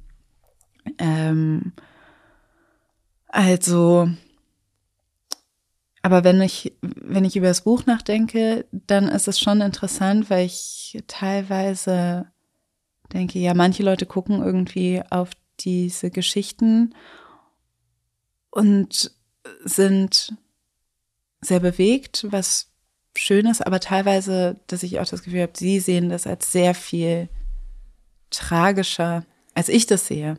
Also teilweise, was ich in dem Buch beschreibe, ähm, in dem ersten Buch, wenn man mal hinguckt oder nochmal nachliest, dann sind es oft Situationen, die eigentlich sehr klein sind, also die, eigentlich kleine Momente sind, die vielleicht in meiner in meinem Leben vielleicht ein paar Minuten gedauert haben. Also wie ein Mensch was zu mir gesagt hat oder was dann, ne? also das sind Beispiele, die, wenn man die mal so aneinander reiht, eigentlich natürlich viel, viel, viel, viel weglassen. Und viele, ähm, weil ich ja nicht vorhatte, mein Leben zu erzählen, sondern einfach mein Beispiele aus meinem Leben zu geben, um etwas anderes zu ja. erzählen. Ähm, aber natürlich wird das trotzdem so wahrgenommen. Und das ist natürlich auch ein bisschen der Trick beim Schreiben, dass du die Leute sehr nah ranlässt und dass du die Leute durch eine Geschichte führst. Aber ich als Autorin hatte das Gefühl, da ist noch, ich habe so genug bei mir behalten, was ich nicht zur Verhandlung freigebe oder was ich nicht für die, fürs Außen freigebe, dass sie jetzt irgendwie wie die das jetzt mhm. äh, bewerten oder ob das jetzt ähm, rumjammern ist oder schwere Traumata oder keine Ahnung was, sondern es, ist, es gibt genug, was die Leute nicht über mich wissen, was ich irgendwie noch bei mir habe. Ähm, aber ja, für eine Zeit lang war das schon schwierig, irgendwie mit dieser persönlichen Geschichte ähm, so eine Rolle einzunehmen in einem großen politischen Diskurs, der in einer sehr außergewöhnlichen Zeit in der Pandemie, äh, während alle Leute irgendwie zu Hause sitzen, so stattfindet. Und auf einmal ist man irgendwie, ist dieses Buch, was eben vor 2020 erschienen ist, 2019, wo ich all diese Sachen nicht habe sehen, ähm, ist dann auf einmal irgendwie ähm, auch Treiber dieser Diskussion. Und es fühlte sich auf ganz vielen Ebenen irgendwie auch ganz merkwürdig an. Wie also, kann ich mir das vorstellen? Also ich meine, du sitzt ja wirklich mhm. zu Hause, mhm. irgendwo in Berlin und plötzlich, na, das ist das Bild, was man immer äh, mhm. bemüht, ist die Welle. Und also eigentlich mhm. gefühlt, das Buch ist 2019 rausgekommen, eigentlich ist es ja dann ja, wo der Verlag sagt, na ja, gut, äh, ist so gelaufen, wie wir gedacht mhm. haben. Keine Ahnung, weiß ich nicht. Mhm. Äh, kann ich jetzt so vermuten. Ja. Und, und, dann. Ich war zufrieden, es ist irgendwie, es war, ist schon von Anfang an irgendwie ein bisschen besser gelaufen als gedacht. Es ist nach der Veröffentlichung Platz 19 auf der Bestsellerliste mhm. gewesen und ich dachte, what? Mhm. Also das, und dann ging es aber auch in der nächsten Woche war es dann auch schon wieder sofort draußen und dann war es auch, aber das war schon für ich hatte, das war mein erstes Buch. Nobody knew, niemand wusste, wer ich bin. Ja. Das war schon ganz toll. Und ich dachte eben, also normalerweise dauert so ein, so eine Buch-Promo und alles, was da und auch die Aufmerksamkeitsspanne vielleicht drei bis sechs Monate. Und dann legt sich, legt sich, sage ich mal, die öffentliche Aufmerksamkeit wieder. Aber das war immer als das gerade so passierte, passierte dann wiederum irgendwie was anderes, was es dann wieder so ein bisschen in die Aufmerksamkeit, in die öffentliche Aufmerksamkeit gerückt hat. Und das waren halt Dinge, es ist jetzt was anderes, als wenn du jetzt irgendwie, weiß ich nicht, wenn es um Rassismus geht, dann sind die Dinge, die, die, ähm, die dieses Buch wieder zum Erfolg bringen, unglaublich schreckliche Dinge. Also das eine war Hanau und das andere ist der Mord an George Floyd gewesen. Und da sterben Menschen, da werden Menschen umgebracht aus rassistischen Motiven. Und ich habe dann irgendwie, und dann wird, steigen meine Buchverkäufe. Das ist etwas, was schwer ist. Wie kann man sich darüber freuen? Wie kann man irgendwie auch dann natürlich irgendwie nicht denken, wie interessant abgefuckt, dass ähm, dieses System ist. Also so, dass ich kann ja gar nichts anderes dagegen machen, dass, dass mein Buch eine Ware ist und dass es verkauft wird. Aber zu profitieren von, von schrecklichen Ereignissen ähm, ist, war sehr schwierig. Also es war jetzt kein, also kein großes Jubeln dabei, da ich dachte, yay, alle lesen mein Buch. Einfach so. Nee, da ist ja was passiert vorher. Da sind Menschen gestorben. Ähm, und also das hat zum, das hat ähm, ohnehin schon mal so einen Konflikt aufgemacht. Ähm, und dann zum anderen, also da war so eine gegen, gegenläufige Gefühlslage, Trauer auf der einen Seite und eben Erfolg auf der anderen. Und dann war es halt noch so, Öffentlichkeit auf der anderen einen Seite und zu Hause bleiben auf der anderen.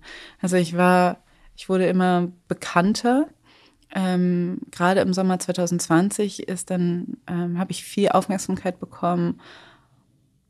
Und dann war es so, ich gebe irgendwelche Interviews per Computer, ich mache irgendwelche Lesungen auf via Zoom und so weiter.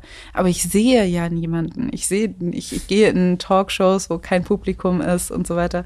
Das ist, das war halt auch ganz komisch. Ich konnte kein richtiges Gefühl. Und eben auf Social Media steigen die FollowerInnen-Zahlen. Aber ich habe kein Gefühl dafür bekommen, was das bedeutet, weil ich ja kein Publikum hatte. Für, für diese Zeit, wo es so krass angestiegen ist. Und ähm, deshalb war es sehr, hat es mich sehr verwirrt. Also es ging, irgendwas ging überhaupt nicht auf. Es gab kein, da war eine ganz große Dissonanz in vielen Dingen in diesem Erleben. Und wie hast du das mit deinen Freunden besprochen? Weil auf der mhm. einen Seite ist es ja, ich meine, du hast bestimmt dann auch ähm, Freunde, die, die dich kennen, logischerweise, die deine Geschichte kennen, die auch wissen, auch Mensch, Buch mhm. ist ja was eine tolle Sache, aber wie, also wie kann ich mir dann so einen Abend mhm. vorstellen, wenn dann mal jemand heimlich vorbeigekommen ist. es ist also, es, es, muss ja irgendwie auch, stell mir es auch tatsächlich mhm. verkrampft vor, so ein bisschen. Mhm. Aber vielleicht war es auch gar nicht so. Nee, zum Glück war es nicht so. Also, naja, ich muss schon sagen, dass natürlich, also das ist schon irgendwie auch das Traurige, dass, also so ganz immun ist, sind Leute natürlich nicht, aber so die guten Freunde und Familie, das, die, also da ändert sich halt eigentlich in der Wahrnehmung zum Glück wenig. Ich habe ähm, ähm, zum Glück viele Freundinnen, die ich schon wirklich lange kenne. Und da hat sich nicht irgendwie viel getan. Die haben sich gefreut für mich und mitgefühlt mit mir. Also ich hatte, äh, mein damaliger Freund war auch eine ganz große Stütze. Ich habe mit meinem damaligen Freund zusammen gewohnt und das, also das war, ähm, war schon, also in, im inneren Kreis war es schon okay. Es tat mir halt auch ein bisschen leid. Das habe ich halt auch komplett unterschätzt weil wenn man seine eigene Geschichte erzählt, dann erzählt man nie nur seine eigene Geschichte, man erzählt auch die Geschichte der Familie. Jetzt habe ich so die Deutungshoheit über dem, wie Leute meine Familie sehen. Das ist natürlich auch irgendwie, das habe ich nicht, damit habe ich nicht gerechnet, dass das halt so viel Aufmerksamkeit bekommt und dann ich quasi diejenige bin, die quasi die das so setzt ähm, und die Vorstellung von meiner Familie setzt. Ähm, und ich glaube, vielleicht hätte ich im Nachhinein, wäre ich damit vorsichtiger umgegangen. Ähm, genau. Habt ihr darüber gesprochen? Ja, wir haben darüber gesprochen. Und wir nehmen es auch, haben es gut weggesteckt. Aber ja, also klar, da ist halt so eine, wenn ich irgendwie erzähle von, also ich hatte auch schon während des Schreibprozesses mit denen gesprochen, aber nie so, ich habe die nie so richtig hingesetzt und meinte so, das wird jetzt, das ist die Geschichte, das will ich veröffentlichen, sondern mehr so, ich schreibe auch ein bisschen was über dich. Ist das okay? Und die waren immer so, ja, ja. das ist okay, klar, kein Problem. Ja. Naja, das ist also, dass man da schon, ähm, ja, dass ich, das war eine Lehre, dass ich mehr Rücksicht darauf nehme, nehmen muss. Deine eigene Geschichte, so wie ich das, oder die, die eigene Erzählung von dir, wie ich das so äh, rausgelesen habe, war immer eigentlich Tiefstaplerin. Hm. Also wer weiß, ob das Buch überhaupt jemand liest oder aber wer weiß, ob ich überhaupt angenommen werde in der Journalismusschule. Ja. Und wenn so eine Tiefstaplerin plötzlich so einen großen Erfolg hat. Auch Identitätskrise auf jeden okay. Fall. ja, das war auch nicht vorgesehen in meiner äh, Selbsterzählung. Ich bin, ja, ich würde sagen, ich bin Tiefstaplerin. Und kannst du jetzt, bist du das jetzt noch immer oder bist du jetzt ein bisschen wo ja, bist du da jetzt? Ja, ich glaube, ich bin immer noch tendenziell kriege ich das nicht so richtig los.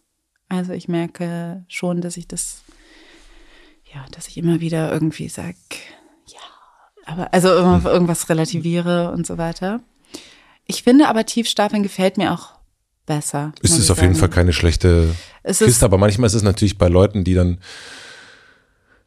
vielleicht, wo man denkt, ja komm, also mhm. ähm, das kennen wir ja auch, es gibt Menschen, die, man denkt so, also wir wissen doch alle, also tu doch nicht so, als wärst du der Nachbar. Genau, also das ist so eine, ich merke auch, dass, also eben Tiefstapeln ist ja oft sympathisch mhm. und das ist ähm, das, Aber nicht authentisch da manchmal. Genau, es ist eben auch manchmal nicht authentisch und es ärgert auch manche Leute, weil wenn man selber irgendwie, also dann hält man ja auch alles andere quasi unten. Ja. Also wenn man, wenn man sich selber nicht, ähm, nicht den Raum gibt oder die, die Plattform, die man eigentlich, wenn man das nicht eingesteht, wie sollen das dann andere machen? Also wenn man selber, wenn man selber quasi ein bisschen sagt, ah, ich brauche das alles nicht. Ich weiß nicht, dann für diejenigen, die weniger haben, ne, das, also ich habe auch gemerkt, das ist nicht unbedingt nur gut für alle anderen, wenn man, ähm, äh, wenn man quasi in niedrigen ähm, Standards setzt mhm. sozusagen. Mhm. Ähm, ja, das, aber so sage ich mal, ich werde, ich will nicht eine Person sein, die irgendwie, also ich weiß, das ist in unserem System ist das, wird das sehr belohnt, wenn man sagt, ich bin, sich gut verkaufen kann.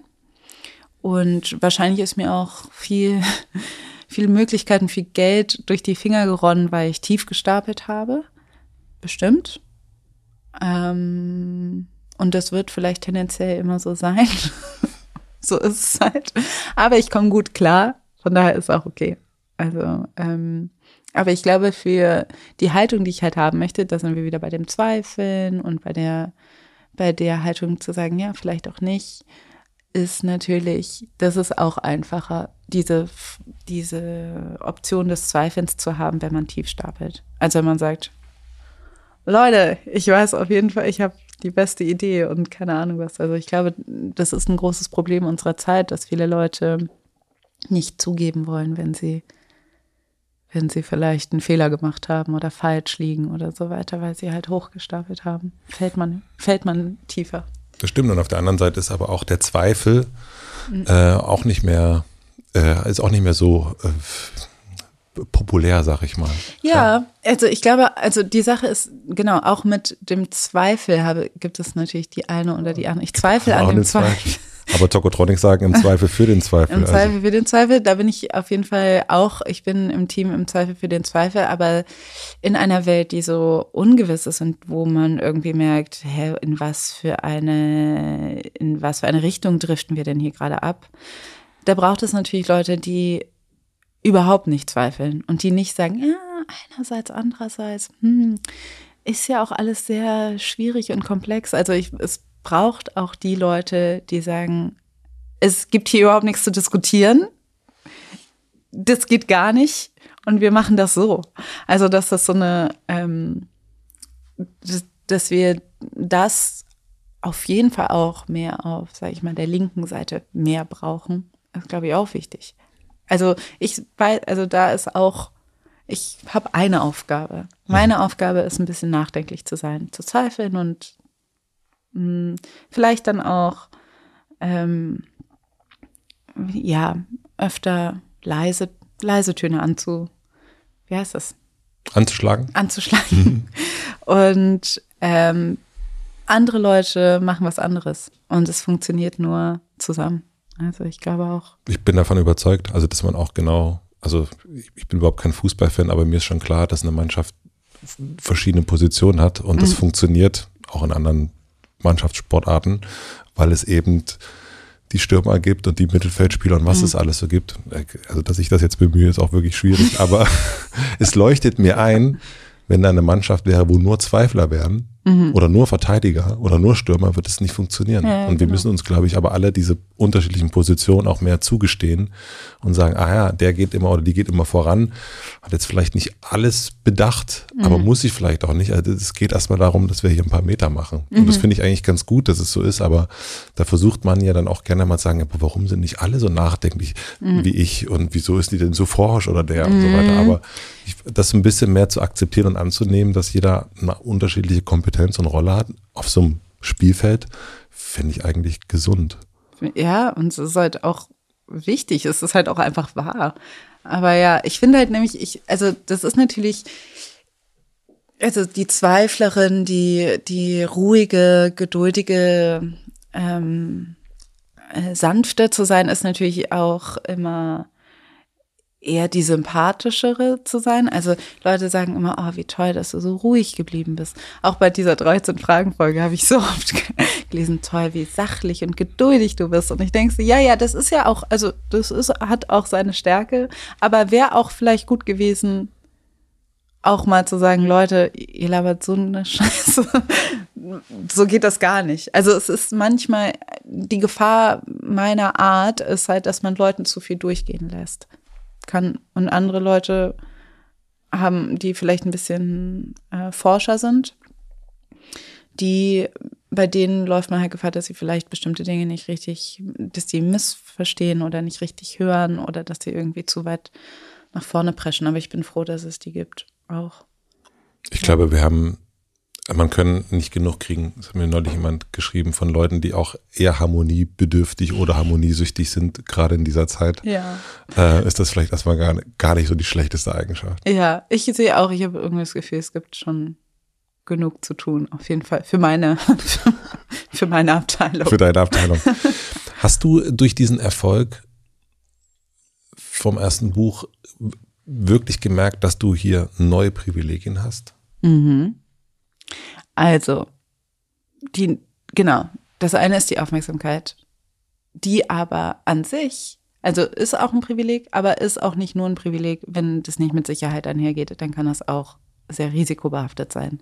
Also ne, man wird ja. ja auch dann zur Angriffsfläche. Aber die Sicherheit, die ich auf jeden Fall gesehen habe, ist das Geld. Ja. Also ich habe einfach Geld verdient. Jetzt denken manche Leute, glaube ich, wenn man Bestseller schreibt, dann ist es noch wie, weiß ich nicht, wie früher, dass man auf jeden Fall ausgesorgt hat und keine Ahnung was. Also so ist es auf das jeden Piano Fall. Das Piano wird angeliefert mit Hubschrauber. Gar kein Fall. Oder der Schreibtisch. Ich wohne noch zur Miete. Es ist, äh, da ist überhaupt nicht ähm, in irgendeiner Form eine, also die Buchverkäufer haben mir eine Sicherheit gegeben, wo ich denke, ich muss jetzt nicht ähm, morgen irgendwie wieder einen Job machen. Aber das reicht jetzt vor allen Dingen nicht. Also jetzt habe ich gerade eine große Zahlung ans Finanzamt getätigt. Das ist jetzt irgendwie, also ich habe das Gefühl, das ganze Geld ist jetzt auch irgendwie fast wieder weg. Ist aber nicht so schlimm. Jetzt kommt ja auch das zweite Buch und so weiter. Ich habe, aber ähm, dieser, ich hatte, ich bin mit wenig Geld aufgewachsen. Ich musste immer viel arbeiten. Diesen, also von diesem Gedanken erlöst zu sein, dass man jetzt nicht denkt, oh, wie soll ich das bezahlen oder reicht das noch oder so das war so, also das ist ein unglaubliches Privileg, wie viel Raum und Zeit das aufmacht, dass man halt mhm. nicht irgendwie alles durchrechnen muss, gucken muss. Also so, das ist einfach, das ist ein großes, das ist das größte Privileg. Also, und ich glaube, ein, also das Geld ist das, was immer noch ähm, sehr viel an Lebensgestaltung, an Status und so weiter bestimmt. Also am Ende bricht, wird vieles runtergebrochen auf Geld, also was Diskriminierung und was Privilegien angeht. Und ja, also, und trotzdem sprechen Leute eher ungerne darüber, über das Geld. Aber ja, das Geld war das größte Privileg. Und wie hat das hängt Privileg und Identität, also auch an diesem mhm. Geld, Privileg, Identität, wie hängt das zusammen? Ja, ich habe letztens, ich habe ich die Anekdote schon erzählt, ähm, einer Freundin, aber ich saß mit einer Freundin in einer äh, Fancy Bar in Neukölln und wir hatten so tolle Drinks und dann haben wir Austern gegessen und dann, und das war auch eine nicht weiße Person. Und dann gucken wir uns so gegenseitig an und sagen, inwiefern sind wir nochmal unterdrückt? also, dass man einfach gemerkt hat, natürlich diese, dieses, ähm, äh, das macht natürlich was mit der Identität. Und ich glaube, da müssen wir auch ganz offen sein. Also natürlich ist es so, dass man auch in einer fancy Bar in Neukölln, wenn das zwei nicht weiße Personen sind, vielleicht anders behandelt wird als der Nebentisch oder so. Es kann auch immer noch passieren, egal in welcher, in welchem Raum man ist ähm, ist man nicht gefeit vor Rassismus. Aber, aber eben diese Bewegungsfreiheit oder diese, diese Option zu haben, überhaupt, dass ich in diesen Laden reingehe und sage, ich kann mir das leisten, ich kann mir dieses Essen leisten, ähm, ist natürlich eine, ist es ein unglaubliches Privileg und auch etwas, was mit meiner Identität, ähm, was auch erstmal Konflikte aufgemacht hat. Ich habe mich unglaublich geschämt, erstmal dafür, dass ich so viel Geld bekommen habe. Das hat natürlich auch, wie ich ja schon vorher gesagt habe, was damit zu tun, was sind die Gründe, was hat das überhaupt ausgelöst. Das heißt, kann, man, kann ich mich über den Erfolg freuen, kann ich mich über das Geld freuen. Und das wiederum ist dann wieder paradoxerweise natürlich auch der Umgang mit diesem Geld sehr informiert von meiner Diskriminierungserfahrung. Also ich bin nicht gut umgegangen mit dem Geld. Ich glaube, ich habe alles andere als Steuern gespart. Also ich hätte mir natürlich eine Finanzberatung holen sollen und so weiter. Aber äh, long story short, ich glaube, das meiste von diesem Geld liegt jetzt beim Finanzamt. Es ist halt einfach, ich habe einfach irgendwie, ich dachte irgendwie so. Ich dachte, das meiste Geld liegt jetzt bei den Austern. nee, nee, aber, ähm, aber, also ich hätte wahrscheinlich, hätte ich mich klug angestellt, hätte ich bestimmt auch sehr, also hätte ich. Aber wie hast du das, Entschuldigung, mhm. du hast das gerade auf deine Diskriminierungserfahrung zurückgeführt, dass du schlecht mit dem Geld umgegangen bist? Ja, weil ich glaube, wenn du zum einen, also zum einen ist die Diskriminierungserfahrung ja schon, dass man vorher kein Geld hatte. Das heißt, man hat irgendwie das Gefühl, man hat einfach bestimmtes Wissen nicht, ähm, wie man damit umgeht. Und auch wenig Bezüge dazu, was man eigentlich, wie man irgendwie, wie man das alles anstellt.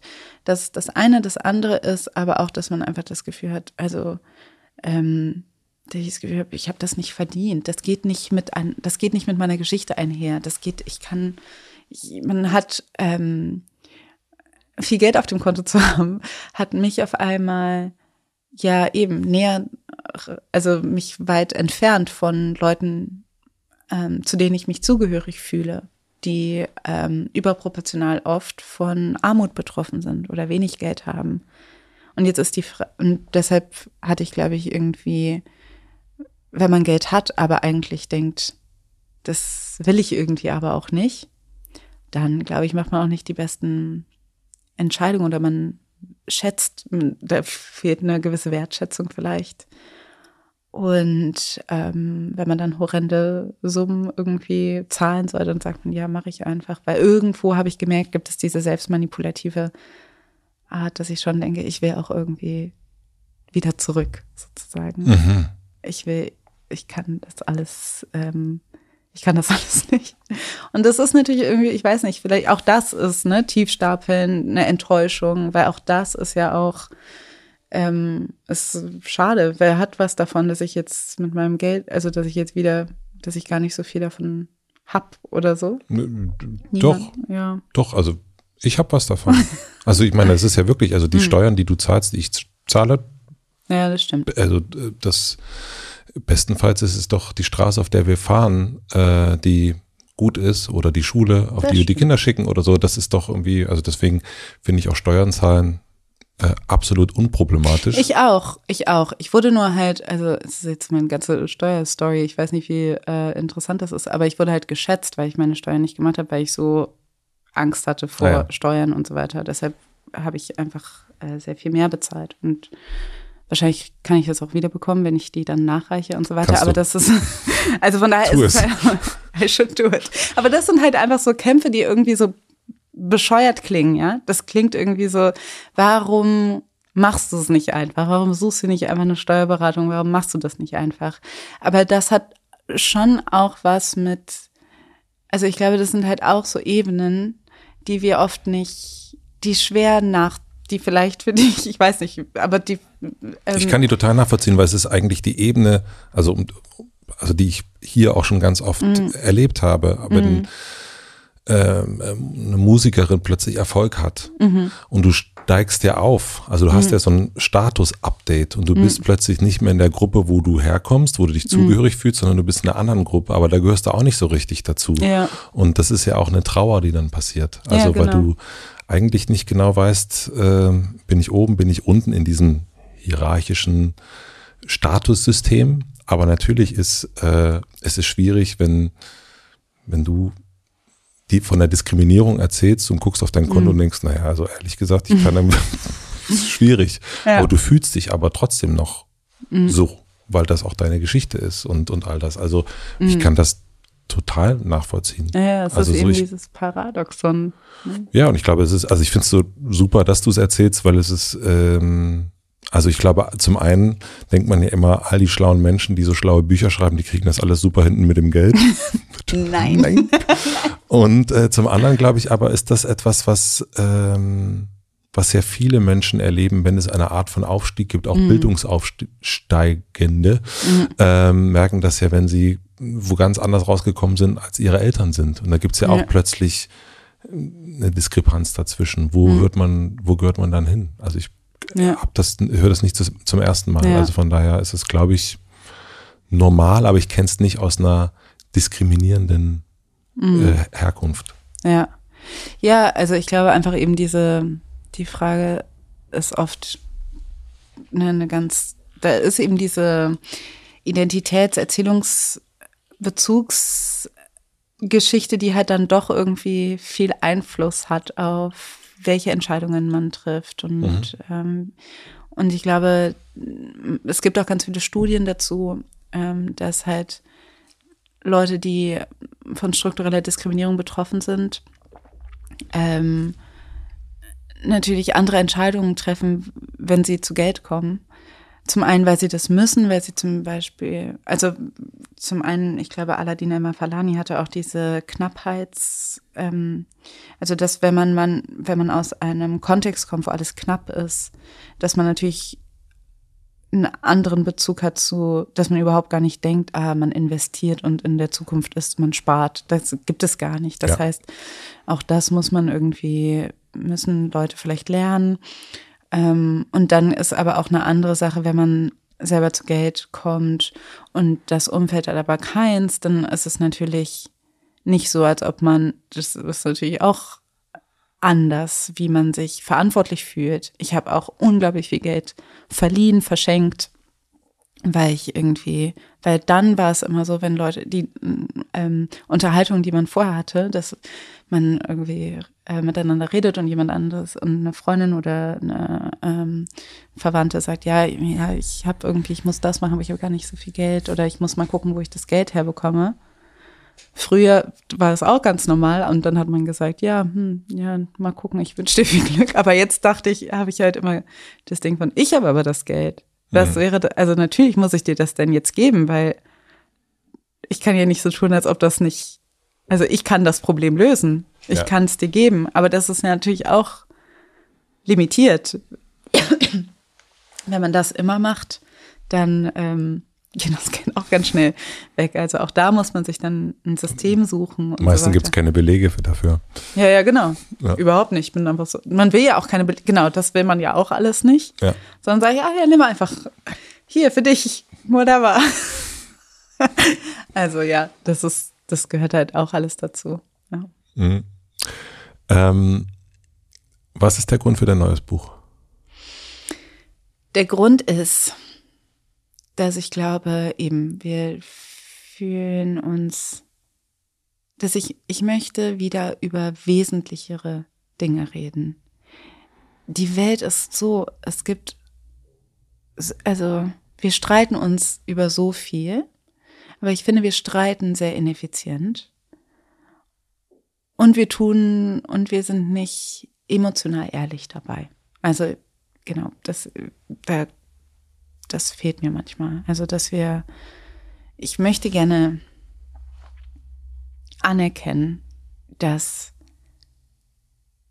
das, was, also die Zukunft, auf die wir schauen, Angst macht, dass sie vielleicht wirklich nicht so rosig wird erstmal, dass wir sehr viel durchmachen müssen und dass wir aber als Gesellschaft davon ausgegangen sind, dass es uns gut gehen wird und dass das eine unglaubliche Enttäuschung ist. Das alles ist auf einer emotionalen Ebene total verständlich, auf der anderen Ebene, aber auf der anderen Seite hält es das auch alles nicht auf. Also ich wünsche, ich möchte, dass wir, ich bin, ich plädiere eigentlich für die Identitätskrise. Ich sage, ich möchte eigentlich, dass Leute sich Raum schaffen für, dass sie auch, ähm, dass sie vielleicht ein Recht haben oder dass sie vielleicht irgendwie, dass es sehr menschlich ist, ähm, traurig zu sein über das, was nicht sein wird und das, was sich ändert aber dass es halt nicht anders geht, mhm. sozusagen. Und dass man merkt, am Ende verlieren vielleicht Identitäten, Lebensvorstellungen, Vorstellungen von dem, wie wir dachten, dass unser Leben laufen würde. Aber wir können so viele Leben retten. Wir können so viel bewahren. Und das ist auch eine ganz tolle Freiheit. Und das ist, glaube ich, auch etwas, was, wo es sich zum lohnt, für zu leben. Also so ein bisschen eigentlich ist dieses Buch eine Aufforderung, sich ein bisschen von den Identitäten so ein bisschen, sich so ein bisschen von dem festen Griff der eigenen Identität zu lösen, ihn einfach ein bisschen lockerer machen zu können und, und eben ein bisschen Luft und Raum reinlassen zu können und zu sagen, was ist, wenn wir als Gesellschaft uns ändern? Was ist, wenn wir bestimmte Dinge loslassen müssen, weil es sich lohnt? Mhm. Ich glaube, diese, diese das war, glaube ich, das, worauf ich gerne. Ja, es ist eigentlich ein Plädoyer, dass Identität was Wichtiges ist, was man ernst nehmen muss, was man nicht, ähm, es ist nicht komplett ähm, nur ein Konstrukt und eine Geschichte und eigentlich gar nicht real ist, dass man es ernst nehmen muss, aber dass es nicht vergleichbar ist mit dem Leben an sich. Also ich denke halt, scheiß auf Identität, wenn es Leben gibt. also wenn es da, wenn es dafür mehr Leben gibt. Mhm. Und ich glaube, gerade sind wir eher so auf dem Pfad, dass wir denken, mehr Identität, dafür weniger Leben. Also das ist irgendwie, das halte ich für eine sehr schlechte Idee. Ich habe äh, zwei Sachen, die mir gerade in den Kopf kommen. Dazu das eine ist, dass ich weiß nicht mehr, wo es war und wer es war. Das ist jetzt ein bisschen ärgerlich ist, dass jemand gesagt ist, also ich glaube, es war ein Soziologe, der sagte, dass Identitäten ganz oft so wie Lego-Steine benutzt werden und dann so aufeinander mhm. Geteilt, also so mhm. wie man halt Lego baut, ne? Mhm. Ähm, aber dass es halt viel, viel besser wäre, wenn das an den Rändern offener wäre, also wenn das mhm. fließender wäre, wenn es nicht so eins und das andere und das andere und das andere, mhm. sondern es ist alles, es fließt und lässt mehr zu. Das ja. fand ich ein, fand ich ein schönes Bild eigentlich dafür. Das kommt mir gerade in den Sinn. Und das andere ist Helge Schneider, äh, der letzte Woche, glaube ich, war das in der Zeit drin, der sagte, er versteht die ganzen Bezeichnungen nicht, mhm. ähm, die es gibt. Es ist doch, sind doch alles Menschen. Mhm. Und das fand ich irgendwie so schlüssig. Ich fand das irgendwie eine schöne, dachte ich, ah, das ist, wenn man da hinkommt, dass das wirklich auch so ist, ist das doch was, wäre das doch was sehr, sehr Schönes. Absolut ich glaube auch, ich verwende den Begriff Menschen, das habe ich beim Schreiben gemerkt, sehr oft. Ja, also, dass ich fand ich auch schön. Dass ich sehr oft Menschen schreibe, weil mir kein Best, also ja. das ist es, das, was es am besten zusammenfasst. Und ich glaube auch, hier gibt es ein großes Missverständnis, was ich auch im, im, im Diskurs im Großen sehe. Es gibt viele Menschen, die gegen ähm, so, sag ich mal, so neu, also gegen sogenannte Woke-Diskurse ähm, argumentieren und für Universalismus plädieren. Mhm. Und sagen, das an, die anderen sind irgendwie, wollen so kleine tribalistische, alle sollen nur irgendwie unter sich bleiben. Und ich glaube, das ist ein sehr großes Missverständnis. Ich glaube, wie gesagt, da sind wir auch wieder bei etwas, was wir eigentlich schon im Gespräch hatten. Mensch ist der Rahmen. Das muss, da ist da sind, da ist, da fallen alle mit rein. Das, da kann, niemand kann vom Menschsein ausgeschlossen werden. Ähm, zum Beispiel Menschen wie ich, schwarze Menschen, ähm, sind sehr viel kürzer historisch, werden als Menschen anerkannt, als zum Beispiel weiße Menschen. Ja. Auch das muss man in betrachten. Also, dass natürlich der, also was, wie, was bedeutet der Bezug, Mensch zu sein, wenn man, wenn einem das auch mal entsagt wurde. Ähm, aber klar ist, wir sind alles Menschen und alles, was Menschen machen, gehört leider auch zur Menschlichkeit, auch das Unmenschlichste. Das ist, alles gehört dazu, leider. Also leider und zum Glück. Ja. Ähm, das ist der Rahmen. Und dazwischen, das ist das Universalistische, wo es keine, wo ich finde, wo da lohnt sich überhaupt nicht drüber zu streiten. Bis die künstliche Intelligenz kommt. ja, oh ja, okay. Jetzt gibt es, ja, das stimmt. Aber ähm, das ist ein sehr weiter Rahmen. Und da gibt es sehr viel auszudiskutieren. Eben auch in der Frage von Leute, die schon länger äh, offiziell das Label Mensch haben und Leute, die erst neu dazukommen durften, sozusagen. Ähm, das heißt, wenn Leute sagen, ah, wir sind alles Menschen, dann klar, natürlich. Aber die Frage ist halt, die ich mir manchmal stelle, wer hat das denn, wer hat die Vorstellung von dem, was ein Mensch ist, denn geprägt? Und ähm, wem wird das Unmenschliche eher zugeschrieben? Und auch das ist etwas, das heißt, was bedeutet es, ein Mensch zu sein, muss man vielleicht auch neu verhandeln oder zumindest die Vorstellung also ausdiskutieren und so weiter. Also deshalb in dem wir sind alles Menschen steckt ein ganz ist der basic humanistische Gedanke und kann aber auch ähm, bestimmte Diskurse wegwischen oder bestimmte Differenzen wegwischen ähm, und wieder einen bestimmten Standard verlangen oder eine bestimmte eine bestimmte Vorstellung von dem, was jetzt irgendwie ähm, ja, wie man sein, zu sein hat. Ja.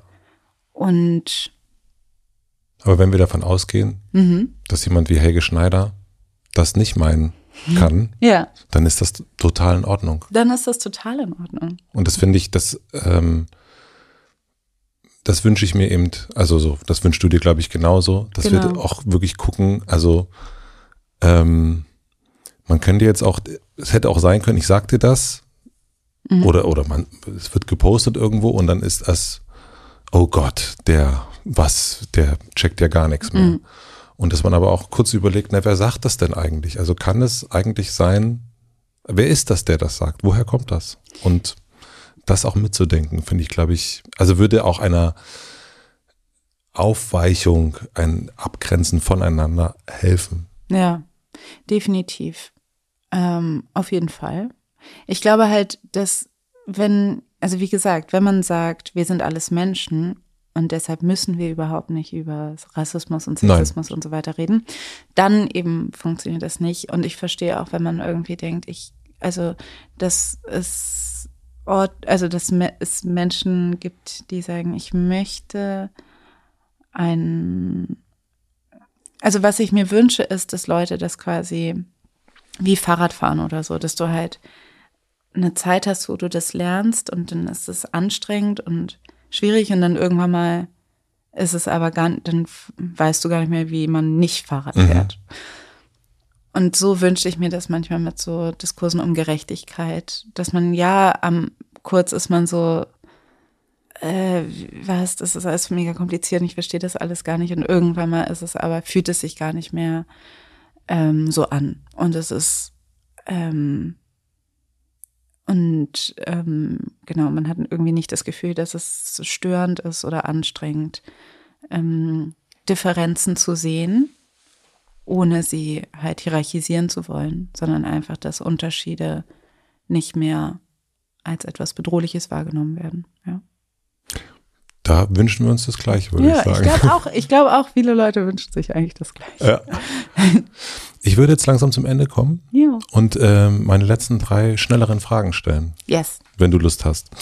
Ähm, was denken andere über dich, was nicht stimmt? Dass ich eine. ich glaube, denken, ich bin sehr radikal und ich hasse weiße Männer. Das. Naja. nein, nein, das stimmt nicht. Das stimmt nicht. Hopp, hopp, hopp. nein, war aber gut, also Comedy-Programm hier. Ah, ja. Nee, ich, ähm, ich glaube halt, dass Leute denken, ich sei sehr viel. Ähm, ja. Ich glaube, Leute denken, ich sei, oft höre ich, dass Leute denken, ich sei sehr viel unfreundlicher, aber ich bin eigentlich mega nett. Wollte ich sagen. Jetzt äh, äh, könnte ich den Gag weiterspielen, aber ich mache es hm. nicht. Ich finde, du bist sehr nett. Ich hatte jetzt mein, mein erster Gedanke wäre, echt? Das wäre gut gewesen. Ah, aber, witzig na, gut. ähm, was lernst du gerade, was du noch nicht so gut kannst? Ähm, mein erster Gedanke ist, also wahrscheinlich viel die ganze Zeit, aber ich lerne tatsächlich gerade Gitarre spielen. Und wie weit bist du? Überhaupt nicht weit. Ich kann, glaube ich, so drei Akkorde. A-Moll, so. C, G. Ja, die, also so wie ich das gerade beigebracht bekommen habe, kriege ich das eher durch die Position, wie man seine Finger halten muss hm. und nicht wie die heißen.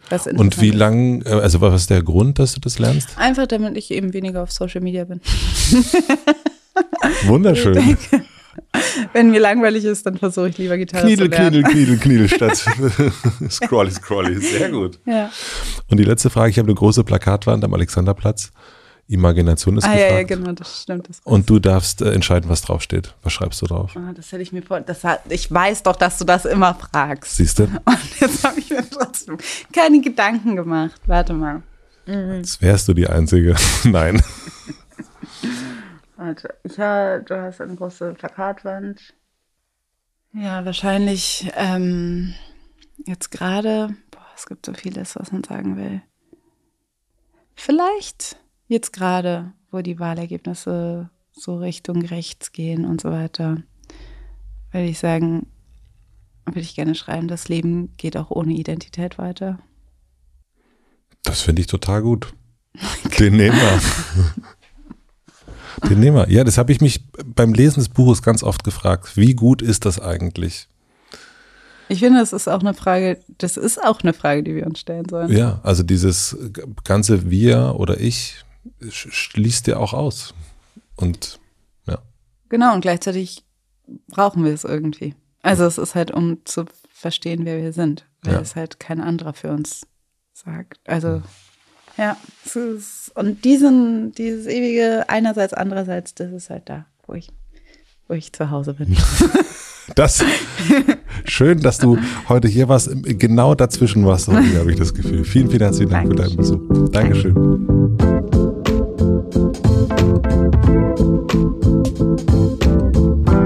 Das war Alice Hastas. Vielen, vielen herzlichen Dank fürs Zuschauen und auch Zuhören.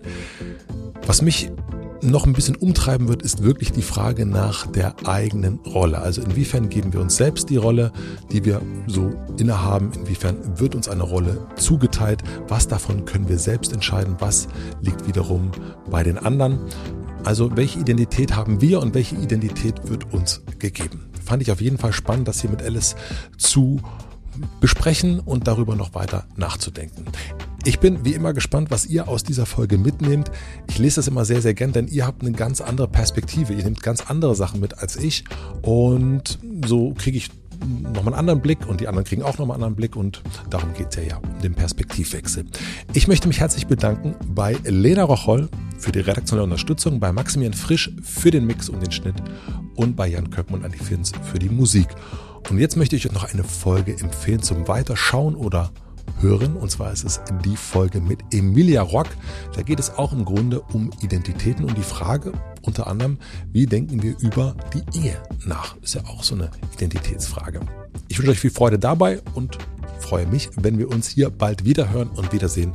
Bis bald. Euer Matze.